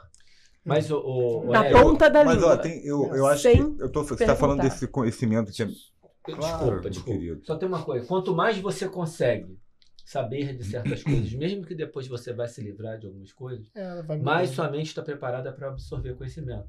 Então, não foi, não foi à toa. Todo você Não. é, eu sei que você não falou que foi, mas né? só para porque senão quem tá ouvindo a gente, assim, cara, pô, teve uma época que a gente foi lá e eu fiz isso. Estudei anatomia, esse cara estudou igual um doente que eu sei. Você também teve ali a tua doença com. Doença no bom sentido, É, de livro de fisiologia, ler, ler, reler, ler, reler, ler, reler. Nós fizemos isso com algumas coisas, todos aqui fizeram isso. E aí chegou um momento que assim, cara, aquilo ali eu não precisava. Ao mesmo tempo que eu falei aqui, em algum momento, você tomar cuidado para não perder tempo. Então, tem as coisas que são perda de tempo e tem as coisas que são aquele conhecimento daquele momento, com aquele objetivo que você tinha e que, na pior das hipóteses, prepararam a sua mente para receber informação com mais facilidade. 100% de acordo. Acho que é aí. Agora, aí dentro disso é a pergunta que a Rafinha fez. Pra você direcionar. Você tá achando a tua resposta que Eu- ela é só sua. Eu vou então agora, eu vou. O que, que o Alan hoje tem que saber da ponta da língua para a prática dele? Eu- isso eu já falei. O que, que é? Eu já falei. Eu tô buscando cada vez mais um entendimento melhor. Primeiro, de mim mesmo através da filosofia, Não, não, não, desenvolvimento. O que, o que, que que o seu aluno te pergunta mais no dia a dia? Quais conhecimentos que você tem que explicar mais? Técnico. Ou não? É, olha só, é, Posso, tanto, é tão variável. Tá, essa resposta ela vai É. ficar. Pode. Você quer posso, falar? posso Pode. tent- tentar salvar aqui o. Não, é- Essa, essa Eu acho que não tem uma é mais difícil do É que eu acho que essa, eu acho que essa tua pergunta- dúvida. Olha só, vê Mudou a se, pergunta, hein? vê se eu vou conseguir. Pode ser. Vê se eu vou conseguir te ajudar. Mas mudou a pergunta.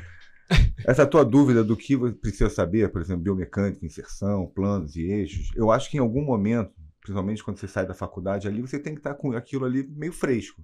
Conforme vai passando o tempo, que você não usa isso, assim, você não fica falando, a gente não fica. Pô, imagina se eu vou chegar falando, ó, qual a inserção do músculo, assim, você nunca mais conversa. Então, se a gente for fazer a pergunta um pro outro aqui, a gente vai se embananar. Aham. A gente vai se bananar. Então eu acho que isso, em algum momento, todo mundo já soube bem, até explicar, poderia dar uma aula, e agora a gente, na prática, a gente meio que aquilo se tornou orgânico, Uhum. tá? Então, aí a resposta é complexa, para assim, o que, que precisa saber, mas, por exemplo, né, vou dar alguns exemplos. Que são fenômenos que vai acontecendo na nossa frente, né? Porque a gente está tratando com o ser humano, com o movimento, a gente vai vendo, vai vendo, e fala assim, pô, daqui a pouco a gente fala assim, cara, aconteceu muito isso, está acontecendo muito. Por exemplo, é, condropatia. Na maioria das vezes, na minha experiência de alguns fisioterapeutas e professores, é patela alta. É, muitas, é, dependendo da limitação, da mobilidade de quadril, quando você está fazendo abdutora, você está fazendo com a sacroiliaca. Você já passou do- da abdução e já está fechando a sacroiliaca. Então, eu acho que isso é importante saber. Mas você só vai, você vai montando seu castelinho tá, de, de conhecimento. Isso leva tempo, leva estudo, leva conversa, porque aí eu passo um conhecimento, o me passa outro. Né? Um bom núcleo de, de, de amizade profissional é ótimo. Né? Então, eu acho que essas coisas, né? porque a biomecânica, a anatomia, isso aqui lá, é o que eu falei. Saiu da faculdade, está fresquinho, daqui a pouco não dá mais para dar uma aula sobre isso. Mas esse- esses detalhes, para mim, pelo menos, é isso que eu foco. Tá? Que eu gosto de observar Uhum. é, certos tipos de alongamento que a pessoa está fazendo, mas ela está compensando. com- Se eu fosse assim, cara, é, é, eu e a Alan, de vez em quando a gente faz esse negócio de ajuste, né? Mas tem certas coisas que eu ajusto, eu não ajusto tudo. Não é Uhum. martelinho de ouro, né? Você vai ajeitar uma abdução e você muda um grau. Uhum. Não é ajuste moral, É um- né? Não é é um- bom e ruim. é, É, é um melhor para aquele momento Mas ou tem pior para alguns aquele momento. ajustes que eu faço. Aí é meio um reducionismo, né? Eu meio falo assim, ó, se É. você fizer assim tá certo, se você fizer assim tá errado. Algumas vezes eu faço isso, Uhum. que eu, eu acho que tem que fazer. Né? O, o alongamento de posterior, você deitado, às vezes a pessoa está quase dando uma cambalhota para trás, né? levantou o quadril, levantou o lombar, já flexionou o lombar, e a perna está vindo. Então, assim, pô, né? Na minha, quando você é um aluno meu, eu corrijo. Coloca Uhum. o quadril no chão para você Uhum. estar alongando. Você quer, você quer alongar o quê? Posterior. Então, Sim. essa forma vai, vai, vai melhorar. Certo. É pra responder? Por favor. Ah, agora Você é, me botou na botou na- outra, É. agora você pergunta essa. É, a Rafaela de hoje, né? Eu concordo com você com dor, que eu acho que é um questionamento, pensando no questionamento, tá? Mas hoje eu me preocupo muito mais em perguntar do que em responder. Uhum. Então, pra mim, hoje, o que faz mais sentido é saber fazer boas perguntas. Por quê? A forma com que eu trabalho hoje tá muito abrangente, tá? Então, hoje eu não me vejo uma profissional onde, é óbvio que questões técnicas eu vou ter que saber sim, porque é o meu papel, né? Eu sou profissional de educação física. O pressuposto. Ah. Pressuposto É, que você é isso. sabe. Eu tenho essa, essa expertise, né? Pelo conselho. Então, assim. Só que hoje, a forma como eu olho o movimento, ele vai muito além só do movimento.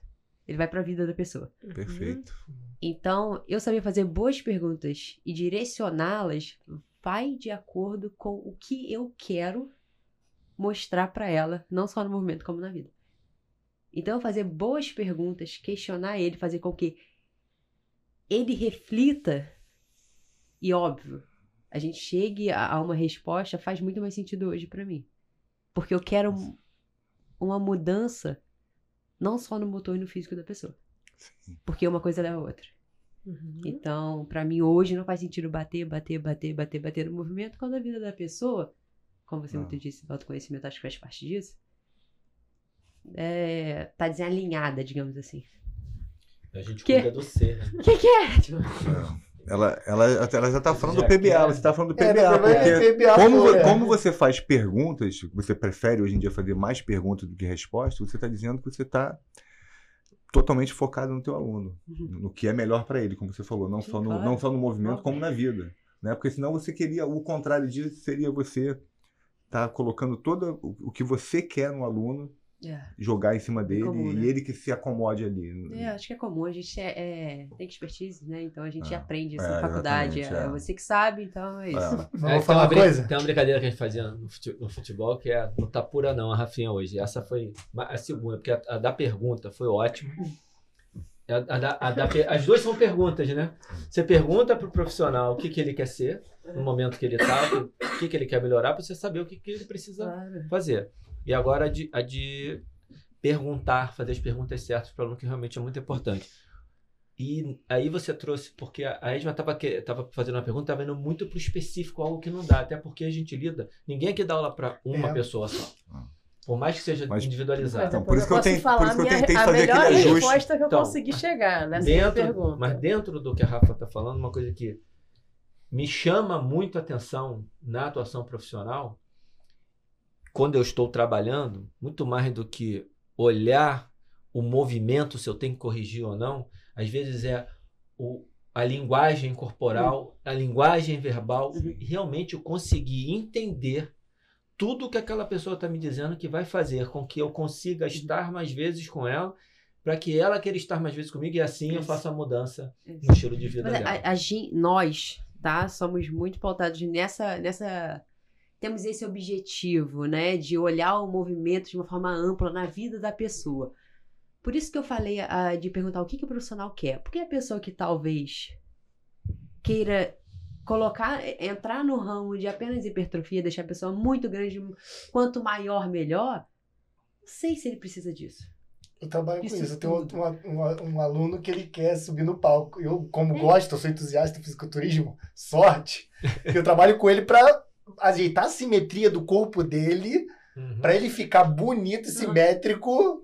É isso aí, faz sentido pra caramba a biomecânica. Sim. Faz sentido pra caramba Aí eu deito na biomecânica. Ah, Exatamente. isso É Mas também isso. não foge Eu do acho que qualquer comportamento. Resposta também é têm. generalizante. De jeito É. nenhum. Se, eu- se qualquer um bater o né? Martelo com uma resposta, vai generalizar. Eu achei interessante essa pergunta. Então, Qualquer a resposta melhor resposta. Eu, fiquei- eu pensei nessa pergunta há mais tempo de vocês. Só essa diferença nossa, né? Não, é, Vocês foram muito. mais pegos, mais pegos de surpresa aqui.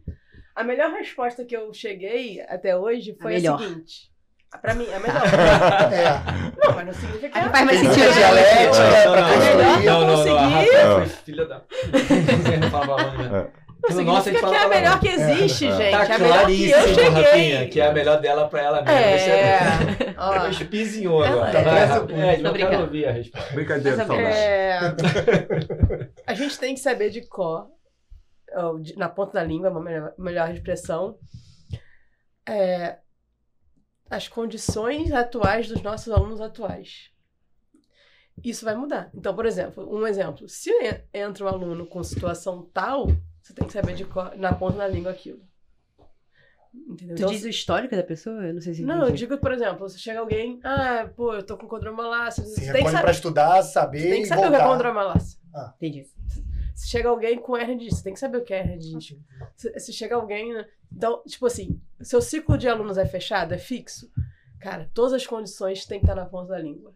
É- é- é- acho que era esse ponto que eu, Entendi. É. que eu queria, assim. É, o que tem que estar na Você- ponta. O você que eu pensei. Senão você passa, certo? Principalmente- Você fez a pergunta primeiro ou você Ah. fez a resposta e formulou a pergunta em cima Não, da a- porque eu fiquei pensando, a melhor, o que, que eu tenho que saber na ponta da língua? Ela Eu- quer eu- dialética. Eu entendi o que você é falou. Só o que eu uso. A, a resposta que eu melhor cheguei foi: eu só tenho que saber na ponta da língua só o que eu uso. O que eu não uso, Não, é que dá a eu posso deixar pra Ah. máquina saber. É, Sem- do momento, digamos assim. sem momento, querer, né?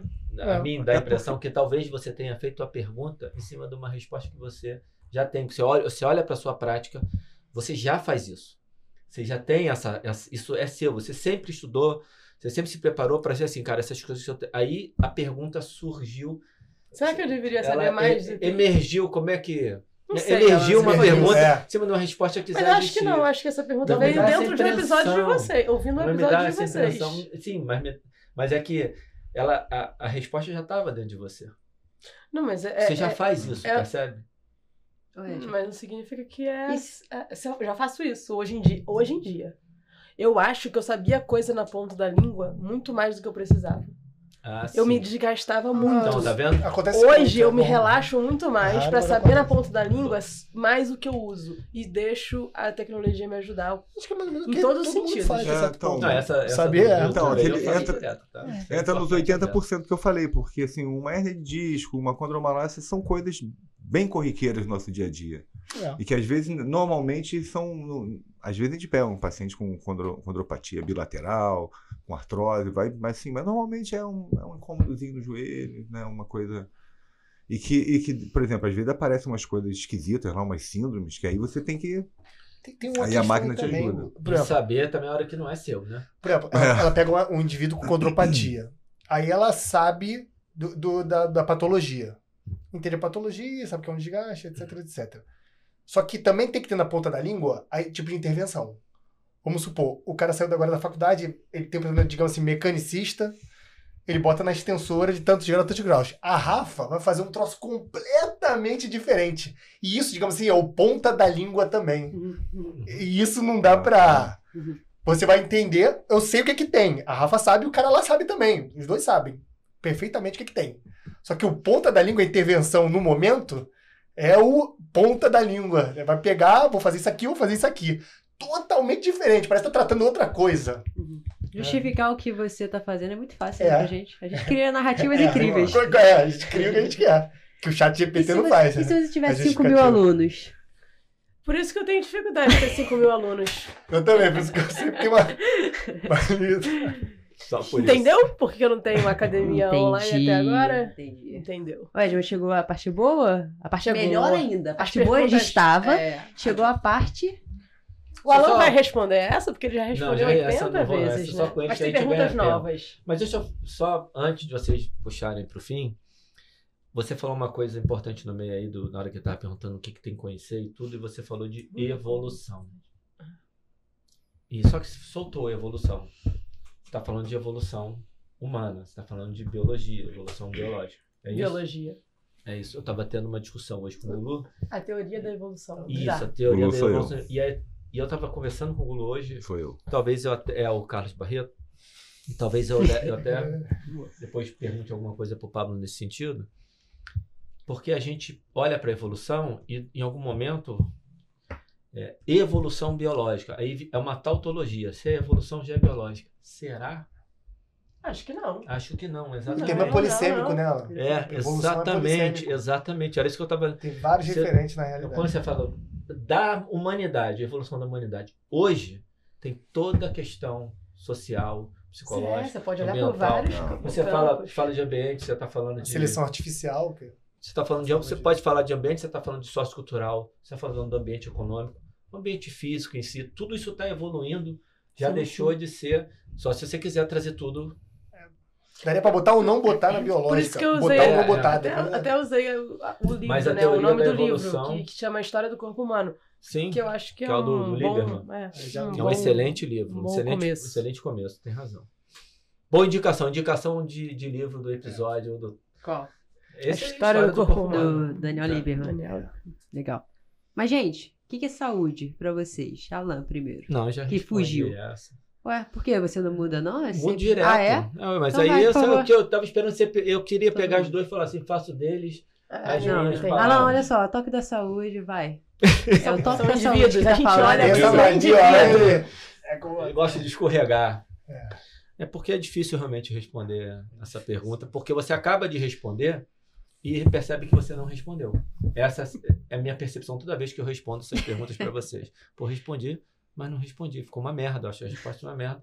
Porque é algo tão grande, eu acho que essa, assim, se eu, eu tinha que tentar uma resposta que tivesse um olhar ecológico. Assim, como é que o indivíduo se porta dentro do ambiente que ele está e para ele especificamente o que que é, que que é estar saudável. Tem gente que vai ser tá com 4% de gordura. Uhum. Tem gente que vai ser, pô, a definição acho que- a que eu mais gostei até hoje do tudo que eu ouvi de gente muito boa do toque da saúde, nesse sentido é a da Edma. Que você, aí você pode me corrigir, que eu já estou trazendo no telefone sem fio de, de muito tempo. Que é, cara, eu levantei, eu vou fazer o que eu quero fazer, fazendo bem, sem dificuldade. Ela pode ser até um pouquinho biológica, mas não é, ela pode, ser, ela pode servir para tudo. Eu vou ler um livro e eu vou conseguir entender. Eu consigo brincar com meu filho. Eu consigo ter tempo para estar com a minha esposa. Eu vou jogar, o exemplo que você deu na época, vou jogar futebol e você acordava dolorida no dia seguinte e você não acorda mais dolorida no dia seguinte. Essa é uma definição Sem legal prejuízos a longo prazo. Achei bom. que eu estou colocando aqui agora um- do, do ponto de vista ecológico, dizer, é, onde você está e tudo que esse ambiente te oferece, como é que você melhor aproveita e você dá e você recebe. Eu tenho essa coisa meio romântica, né, de Uhum. querer servir, de querer Uhum. contribuir, Ai, etc. É uma coisa particular. Não à toa é por isso que existe o nosso podcast PBA. E por isso que é profissional de educação física também, né? É, senão Tá não faz É, tem um economia. papel social importantíssimo. Carlos Barreto, que é saúde vai. pra você? É, realmente é difícil mesmo. Vou, vou dar uma escorregada aqui. Não, sério, a- a- é difícil de falar porque a saúde, né, ela, ela não é um, um ente material, né? A gente não consegue você ver o que, que é um copo, você está vendo o copo aqui na frente e você começa, pelo menos, a descrever o copo. A saúde, como o Alan falou, que né, muito bem, que pode ser para um 4%, 4% de gordura, pode ser para outro, enfim, mas se eu fosse definir, né, reduzir, né, fazer uma redução, eu falaria que é um, é um equilíbrio biológico do seu corpo, psíquico, né, da sua, da sua mente e, e do seu aspecto social. Você está bem socialmente equilibrado. Né? Equilibrado, usei a palavra equilibrado para dar um, um contexto mais genérico. Eu vou Amoroso. roubar a definição da Edma. Vou usar como minha a partir de agora. Vou aderir, achei muito boa. Pô, excelente. Só que eu vou explicar um pouquinho de semântica. Só para trazer uma coisa diferente. É, a saúde, como disse bem o Gulu, é uma palavra e, você não vê um saúde na rua andando, né? É, se você definir alguma coisa, aí é saúde, é um pensamento que a gente chama de pensamento metonímico. Transformar uma coisa inanimada numa coisa animada. Dependendo do povo, da cultura, da ocasião é, e, e daquela transmissão memética que até o acho que é o Dawkins que fala, não é o Lieber, é Dawkins, que cada povo vai ter sua concepção de saúde dentro da sua cultura.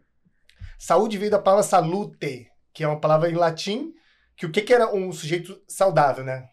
Que tinha salute. Era o homem viril, forte, até um pensamento um pouco machista, era o pater famílias. Qualquer fraqueza que ele demonstrasse, ainda mais os senadores políticos, já, pra, não era, já não era saudável, já não tinha salute para o povo. E para a mulher seria mater famílias. Então é que fica em casa, cuida dos filhos, obedece o marido, toda aquela coisa, digamos assim, tradicional, mas um tanto machista da Roma antiga. A mulher saudável era dessa forma, tinha capacidade de tecer, de cuidar da cozinha, cuidar dos filhos sem nenhum tipo de problema, tinha postura de mater famílias, e o, o, o homem saudável era o pater famílias, um homem forte, viril, com a capacidade de, de carregar as coisas, de comandar um exército, de trabalhar no Senado, de ser um cidadão, de interferir. Isso seria a saúde da Roma. Então depende muito da cultura também. Então é melhor ficar com a da Edma. Eu fico né? da Edma. Por isso que eu falei no início já. Por isso que eu fico da Edma. Porque você falou de aspecto social, de cultura, É, né? de cultura, que depende. Ah, é um, por isso que é bom conversar com o Nerd. Dá toda a explicação para entender que tem uma melhor já. Tem um, Eu sou daí. uma palestra do Clóvis de Barros. É, falando conheço, saúde, é política, é uma questão política, é muito boa essa, Uhum. essa palestra. E vamos inverter agora. ó. É amoroso, que uma experiência inesquecível para você. Foi a epifania ao ler o, o livro da filosofia hermética. Eu não sei se vocês já sentiram isso. Quando você lê um negócio, você fala, meu Deus do céu, dá uma explosão mental. Parece que te acorda pra vida, você pula um estágio. Uhum. Foi quando eu li esse livro que aí depois eu saltei pra filosofia. Foi uma experiência muito boa. Assim, do lado de estudo. Experiência que você fala na vida profissional. Você pode escolher. Ah, uma aí- que você. Aí eu vou ter que ir para um, um outro lado, que é, a- é a, é a experiência de viver em família, com meus filhos, com a minha mulher. Isso para mim é a base, e eu sou daí pro resto. Mas alguma situação específica, assim, com eles? Alguma experiência que. Com eles? É. É, o amoroso eu conheço. Não, com eles, sua família. Ah, minha família? É, sim, Ah, sim. minha família? Ah, não. É, tem via viagem assim, mas a gente é o dia a dia mesmo. Dia a dia. Nascimento Eu- da eu gosto- molecada. Sim, isso aí com certeza. Mas o dia a dia é muito bom. É, curtir todo. Meu filho mais velho tá com 16, o outro com 10. Todas as fases são boas, só melhora. Alan, uma experiência inesquecível. Essa tu já respondeu também. Já, já, mas As duas uma- próximas ainda não. Tem uma, tem uma parecida com a. Não parecida com a. Envolve música também. Eu tava viajando, tava em São Paulo, num show da Nana Caymmi. E fui, fui para trabalhar na produção. Meu pai era o diretor musical, o pianista. E eu tava no palco e estavam passando o som. E eu tava perto do piano, o técnico pediu, Alan, dá, toca aí um pouquinho para poder ver como é que tá o piano. Eu aceitei. Pô, não, não, preciso de um pouco mais. Eu comecei a tocar uma música chamada Todo Sentimento. É uma música do Cristóvão Baixo com Chico Buarque. Gustavo Baixo, seu pai. Sim, é que eu não quis falar essa parte. É, carteirada. música, música do papai com. Não vou dar essa carteirada. Vou falar a música Só do papai. Pai. Só, só, Aí, um pouquinho. Comecei a tocar no piano, só que eu comecei a tocar de cabeça baixa, nervoso, porque eu tinha um monte de gente em volta e eu não sou pianista. Uhum. E comecei a tocar pro cara poder fazer lá e, e comecei a ouvir um barulho de- esquisito. Tinha uma coisa estranha rolando assim quando você tá muito absorto, né? E quando eu levantei a cabeça, a banda inteira tava tocando comigo. Caraca. Então o cara já tava no baixo, já tinha um cara na flauta, já repetindo comigo, eu já errei. Nervoso. Eu errei, nervoso, ele já acertou. Porque na hora que eu erro, eles são impressionantes, só músico. É incrível. Ele já acertou comigo e eu fui tocando até o final, o cara do baixo, violão, todo mundo. Isso foi assim. Eu fico até arrepiado quando eu falo. Nossa, acabou sido levando. mesmo. Nossa senhora. Legal. isso Foi... Meu E- pai não sabe que isso aconteceu, porque ele não tava na hora, por isso que eu tava passando o som do piano. Me dá o WhatsApp dele pra eu mandar essa parte. Pai do Alan, assiste o Toque O da Saúde pra corte, você né? ver. Vou fazer o corte especial. E começar pelo Alan agora? Tá. É, quem você convidaria? Imagina que você quer fazer uma viagem pra aquele lugar que você mais quer ir na vida pra ficar um mês. Quem seria essa pessoa e qual seria esse lugar? Se eu, não, se eu falar. Ué, a, a Karina Você, vai cara, escutar? a Karina. Não, não, não. A gente vai mandar pra ela, não. O algoritmo já faz isso, bloqueia a pessoa. Então, uma resposta é a Karina É. e a A outra. resposta. Primeiro fala a que ela vai se receber. A, a Karina Tá. não podendo ir. A Karina não É. pode ir. É, deu um É, problema. tem- Tem. Aula de, aula de crossfit nesse dia. É, não dá pra Nesse ela ir. mês. Isso é parecido com aquela pergunta se pudesse tomar um café. Mais ou menos, é, né? Porque é, o café assim, são poucas é. horas. Agora, uma viagem de um mês? Um mês. Ah, eu mudaria a pessoa que eu escolheria. É um mês. onde- Vivo ou morto? Pode ser morto? Pode. Pode, viu, essa- amor? essa- Facilita muito, Ah, né? Isso é. Facilita, porque já. Porra, Então imagina- pensa. Quer tá. pensar? Pensa, amoroso. Ele vai Meu pensar. Fala Deus. você. É, o meu seria Aristóteles, sem Ah, dúvida. não, é, A gente Sem vai ter. Pera, pera aí. Sem dúvida. Eu seria um Alexandrinho o Grande, É, aprender com eu ele. seria Pra onde você levaria ele? Eu seria, eu iria pra Ilhas Gregas, num cruzeiro, pra ele me É, apontar e me contar a história. Ele seria meu guia e meu Cara, a gente, professor. a gente não combinou isso. Também seria? Você falou antes de mim. É, porque esse cara foi É um o maior, monstro. não Eu, o tem Aristóteles como, foi um é o maior. monstro. Ele, ele, nós, né? ele foi o tutor do Alexandre o Grande. Uhum. Então ele, ele foi, vamos botar assim, né? Falando sem termos técnicos, foi o inventor do, do, do, do zoológico.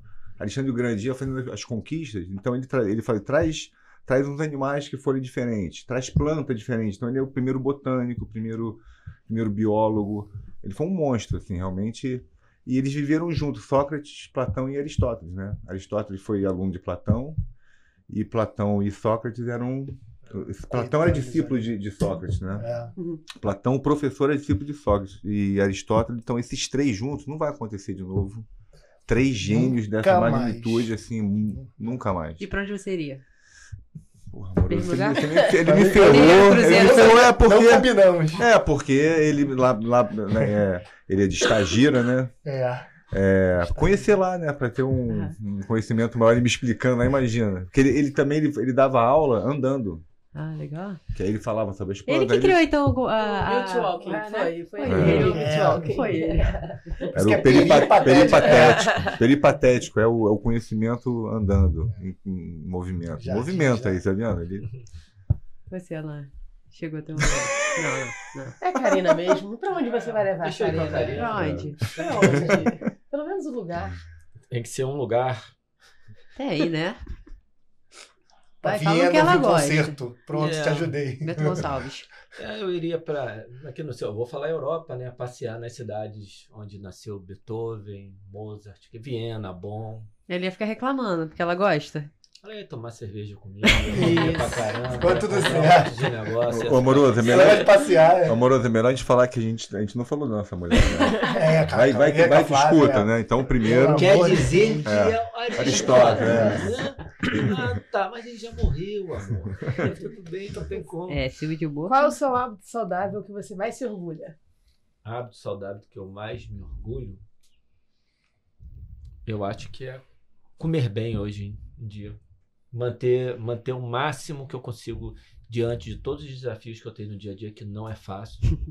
E a Karina não ajuda. E nesse caso, essa viagem seria um problema nesse sentido, porque é difícil a gente manter um hábito de se alimentar bem no ambiente que a gente vive. Esse realmente eu consigo. Legal. Você, Hábito saudável. que você mais se orgulha? Pergunta É. maneira, hein? Gostou? É nova. É, o meu hábito saudável que eu mais é, gosto hoje em dia, né, que eu me orgulho, né, vamos dizer assim, eu, eu já fui atleta, já tive o hábito de fazer é, atividade física muito, né, e depois, quando eu parei, rolou aquela sanfoninha, e há sete anos, depois de uma, de uma brincadeira de um aluno meu, que eu estava com uma pochetezinha, e um aluno meu fez uma brincadeira, a gente fez um desafio, uma aposta, e há sete anos eu faço exercício seis vezes por semana, religiosamente. Legal. O, meu não seria necessariamente um hábito, mas seria uma, uma posição perante a coisa inanimada que é a comida que é esse tipo de coisa. É, o meu, é, eu sou quase um abstêmio. Eu quase não bebo nada, só bebo com esses caras praticamente o ano todo. 100 mililitros. Se eu, se eu bebo seis vezes, cinco são com esses caras. E uma ou outra pela cervejinha que dá uma vontadezinha.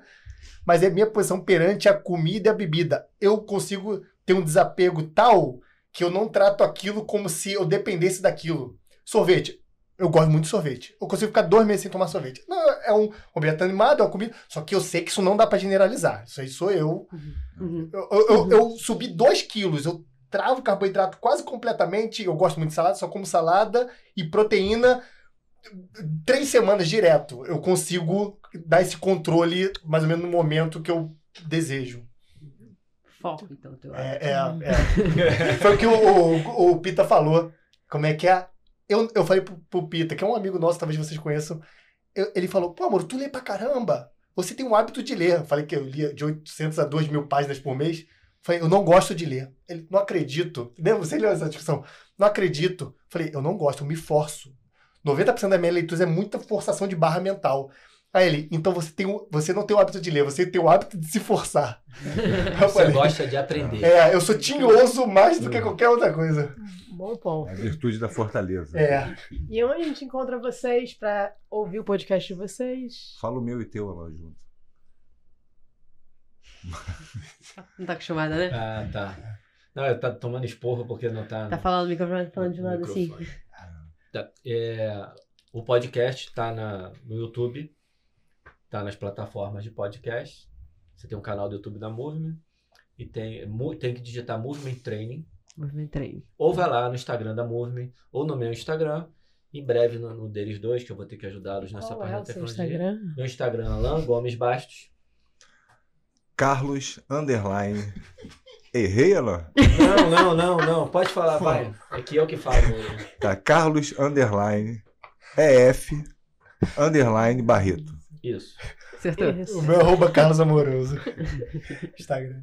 Facilitar e aí o arroba Movement Training Pro, onde também tem lá o, o link para achar os episódios da gente. Acho que é isso. Tem cursos. Em A, breve. a gente. fora. Isso é, isso, é, isso é ótimo você ter perguntado, porque é hora de divulgar. Em junho, eu e o Cauê temos o curso de emagrecimento, o que você precisa saber para não ser enganado. Legal. É um curso que a gente Bom pretende. nome, quem criou? Esse Tô fui eu. Fui eu, fui eu. Para Tá profissionais? aprendendo. Acreditavelmente fui O eu. curso para profissionais. Pa- E leigos. E A leigos. gente, Que legal. a gente não sabe se vai conseguir atingir o leigo, mas o nosso objetivo é ter realmente é conseguir uma, um objetivo de ter uma linguagem que atinja também o leigo. Então o leigo pode se inscrever para fazer o curso. A gente já está vendo qual vai ser o formato. Foi que eu te procurei para fazer uma parceria de divulgação. Uhum. E nós vamos lançar um produto de formação continuada. É a reunião pós-gravação que a gente Ah, vai legal. fazer hoje para começar a fazer o projeto pedagógico por um- uma formação que vai ter lá um vídeo toda semana num formato de assinatura para as pessoas poderem acompanhar uma coisa mais no formato de aula mesmo, um quadrinho, tudo bonitinho, de uma maneira mais didática. Ótimo. Legal. Meninos, alguma coisa pra divulgar? Ele é nosso porta-voz, né? É. A divulgação Nessa, E a agenda é com ele, né? É. fechou, é. Ele é o nosso empresário. Isso. Vocês aprenderam como é que se inicia um podcast, né? Tu vê que a gente, ah, eu sou porta-voz, mas um lixo. Vocês viram hoje como é que você faz, É, cara. como é que se inicia um é. podcast. A gente tá meio longe ainda. Tem isso. E outra coisa, o negócio de pergunta de saúde, você para. Você bota a tua, tua resposta escrita na mesa e fala É. assim que é saúde e já passa pra pessoa, É. porque É, Assim, cara, é, vocês Vocês, eu con- achei vocês muito boa. concordam que saúde é assim que a gente vai ter que começar? Isso aí. Pergunta de É, céu, é, saúde aí. é, Porque o assim, podcast é nosso e a gente que manda, Toda né? vez que alguém me pergunta sobre saúde de vocês mesmos, eu falo a mesma coisa. Eu posso mudar todo, toda a enrolação, mas eu falo assim, eu gosto muito da definição da Edma. Eu sempre falo pra qualquer um que me Pô, pergunta. Agora tu começa a falar Você assim, fala- eu gosto da definição da roupa Edma Alves underline, tá? Por favor. Valeu, Pode Fala, deixar que eu vou fala que você tem a melhor definição e aí você deixa o, o convidado à vontade. É isso. pra- Diante da minha melhor definição, e mesmo a que você vá vir a Cara, que falar, palavra o que mal que você empregada, né? Como é que você Palavra. complementaria? É, pode discordar, mas saiba que todo mundo como é que concorda. você diria Se sobre liga, saúde se pior liga. do que eu? Pode dizer. Pior do que eu, é ótimo. Edma, Tu vê, quem é que né? vai compartilhar esse episódio? Todo mundo que. Concorda com o seu Que- posicionamento saúde? Todo mundo que tem ponta da língua, Rafa. Todo mundo que tem ponta da língua. Ponta da língua? É. Por quê? Ah, por causa do... Ah, É. tá. Aquela discussão. Entendi, entendi. Peguei, peguei. Galera, então, compartilhe esse podcast. Pra quem você Obrigada acha que quem chegou até aqui. Quem chegou até aqui, muito Com obrigada. certeza, Com certeza. A gente se vê daqui a 15 dias, mas Valeu. vai ter newsletter, então se inscreve lá.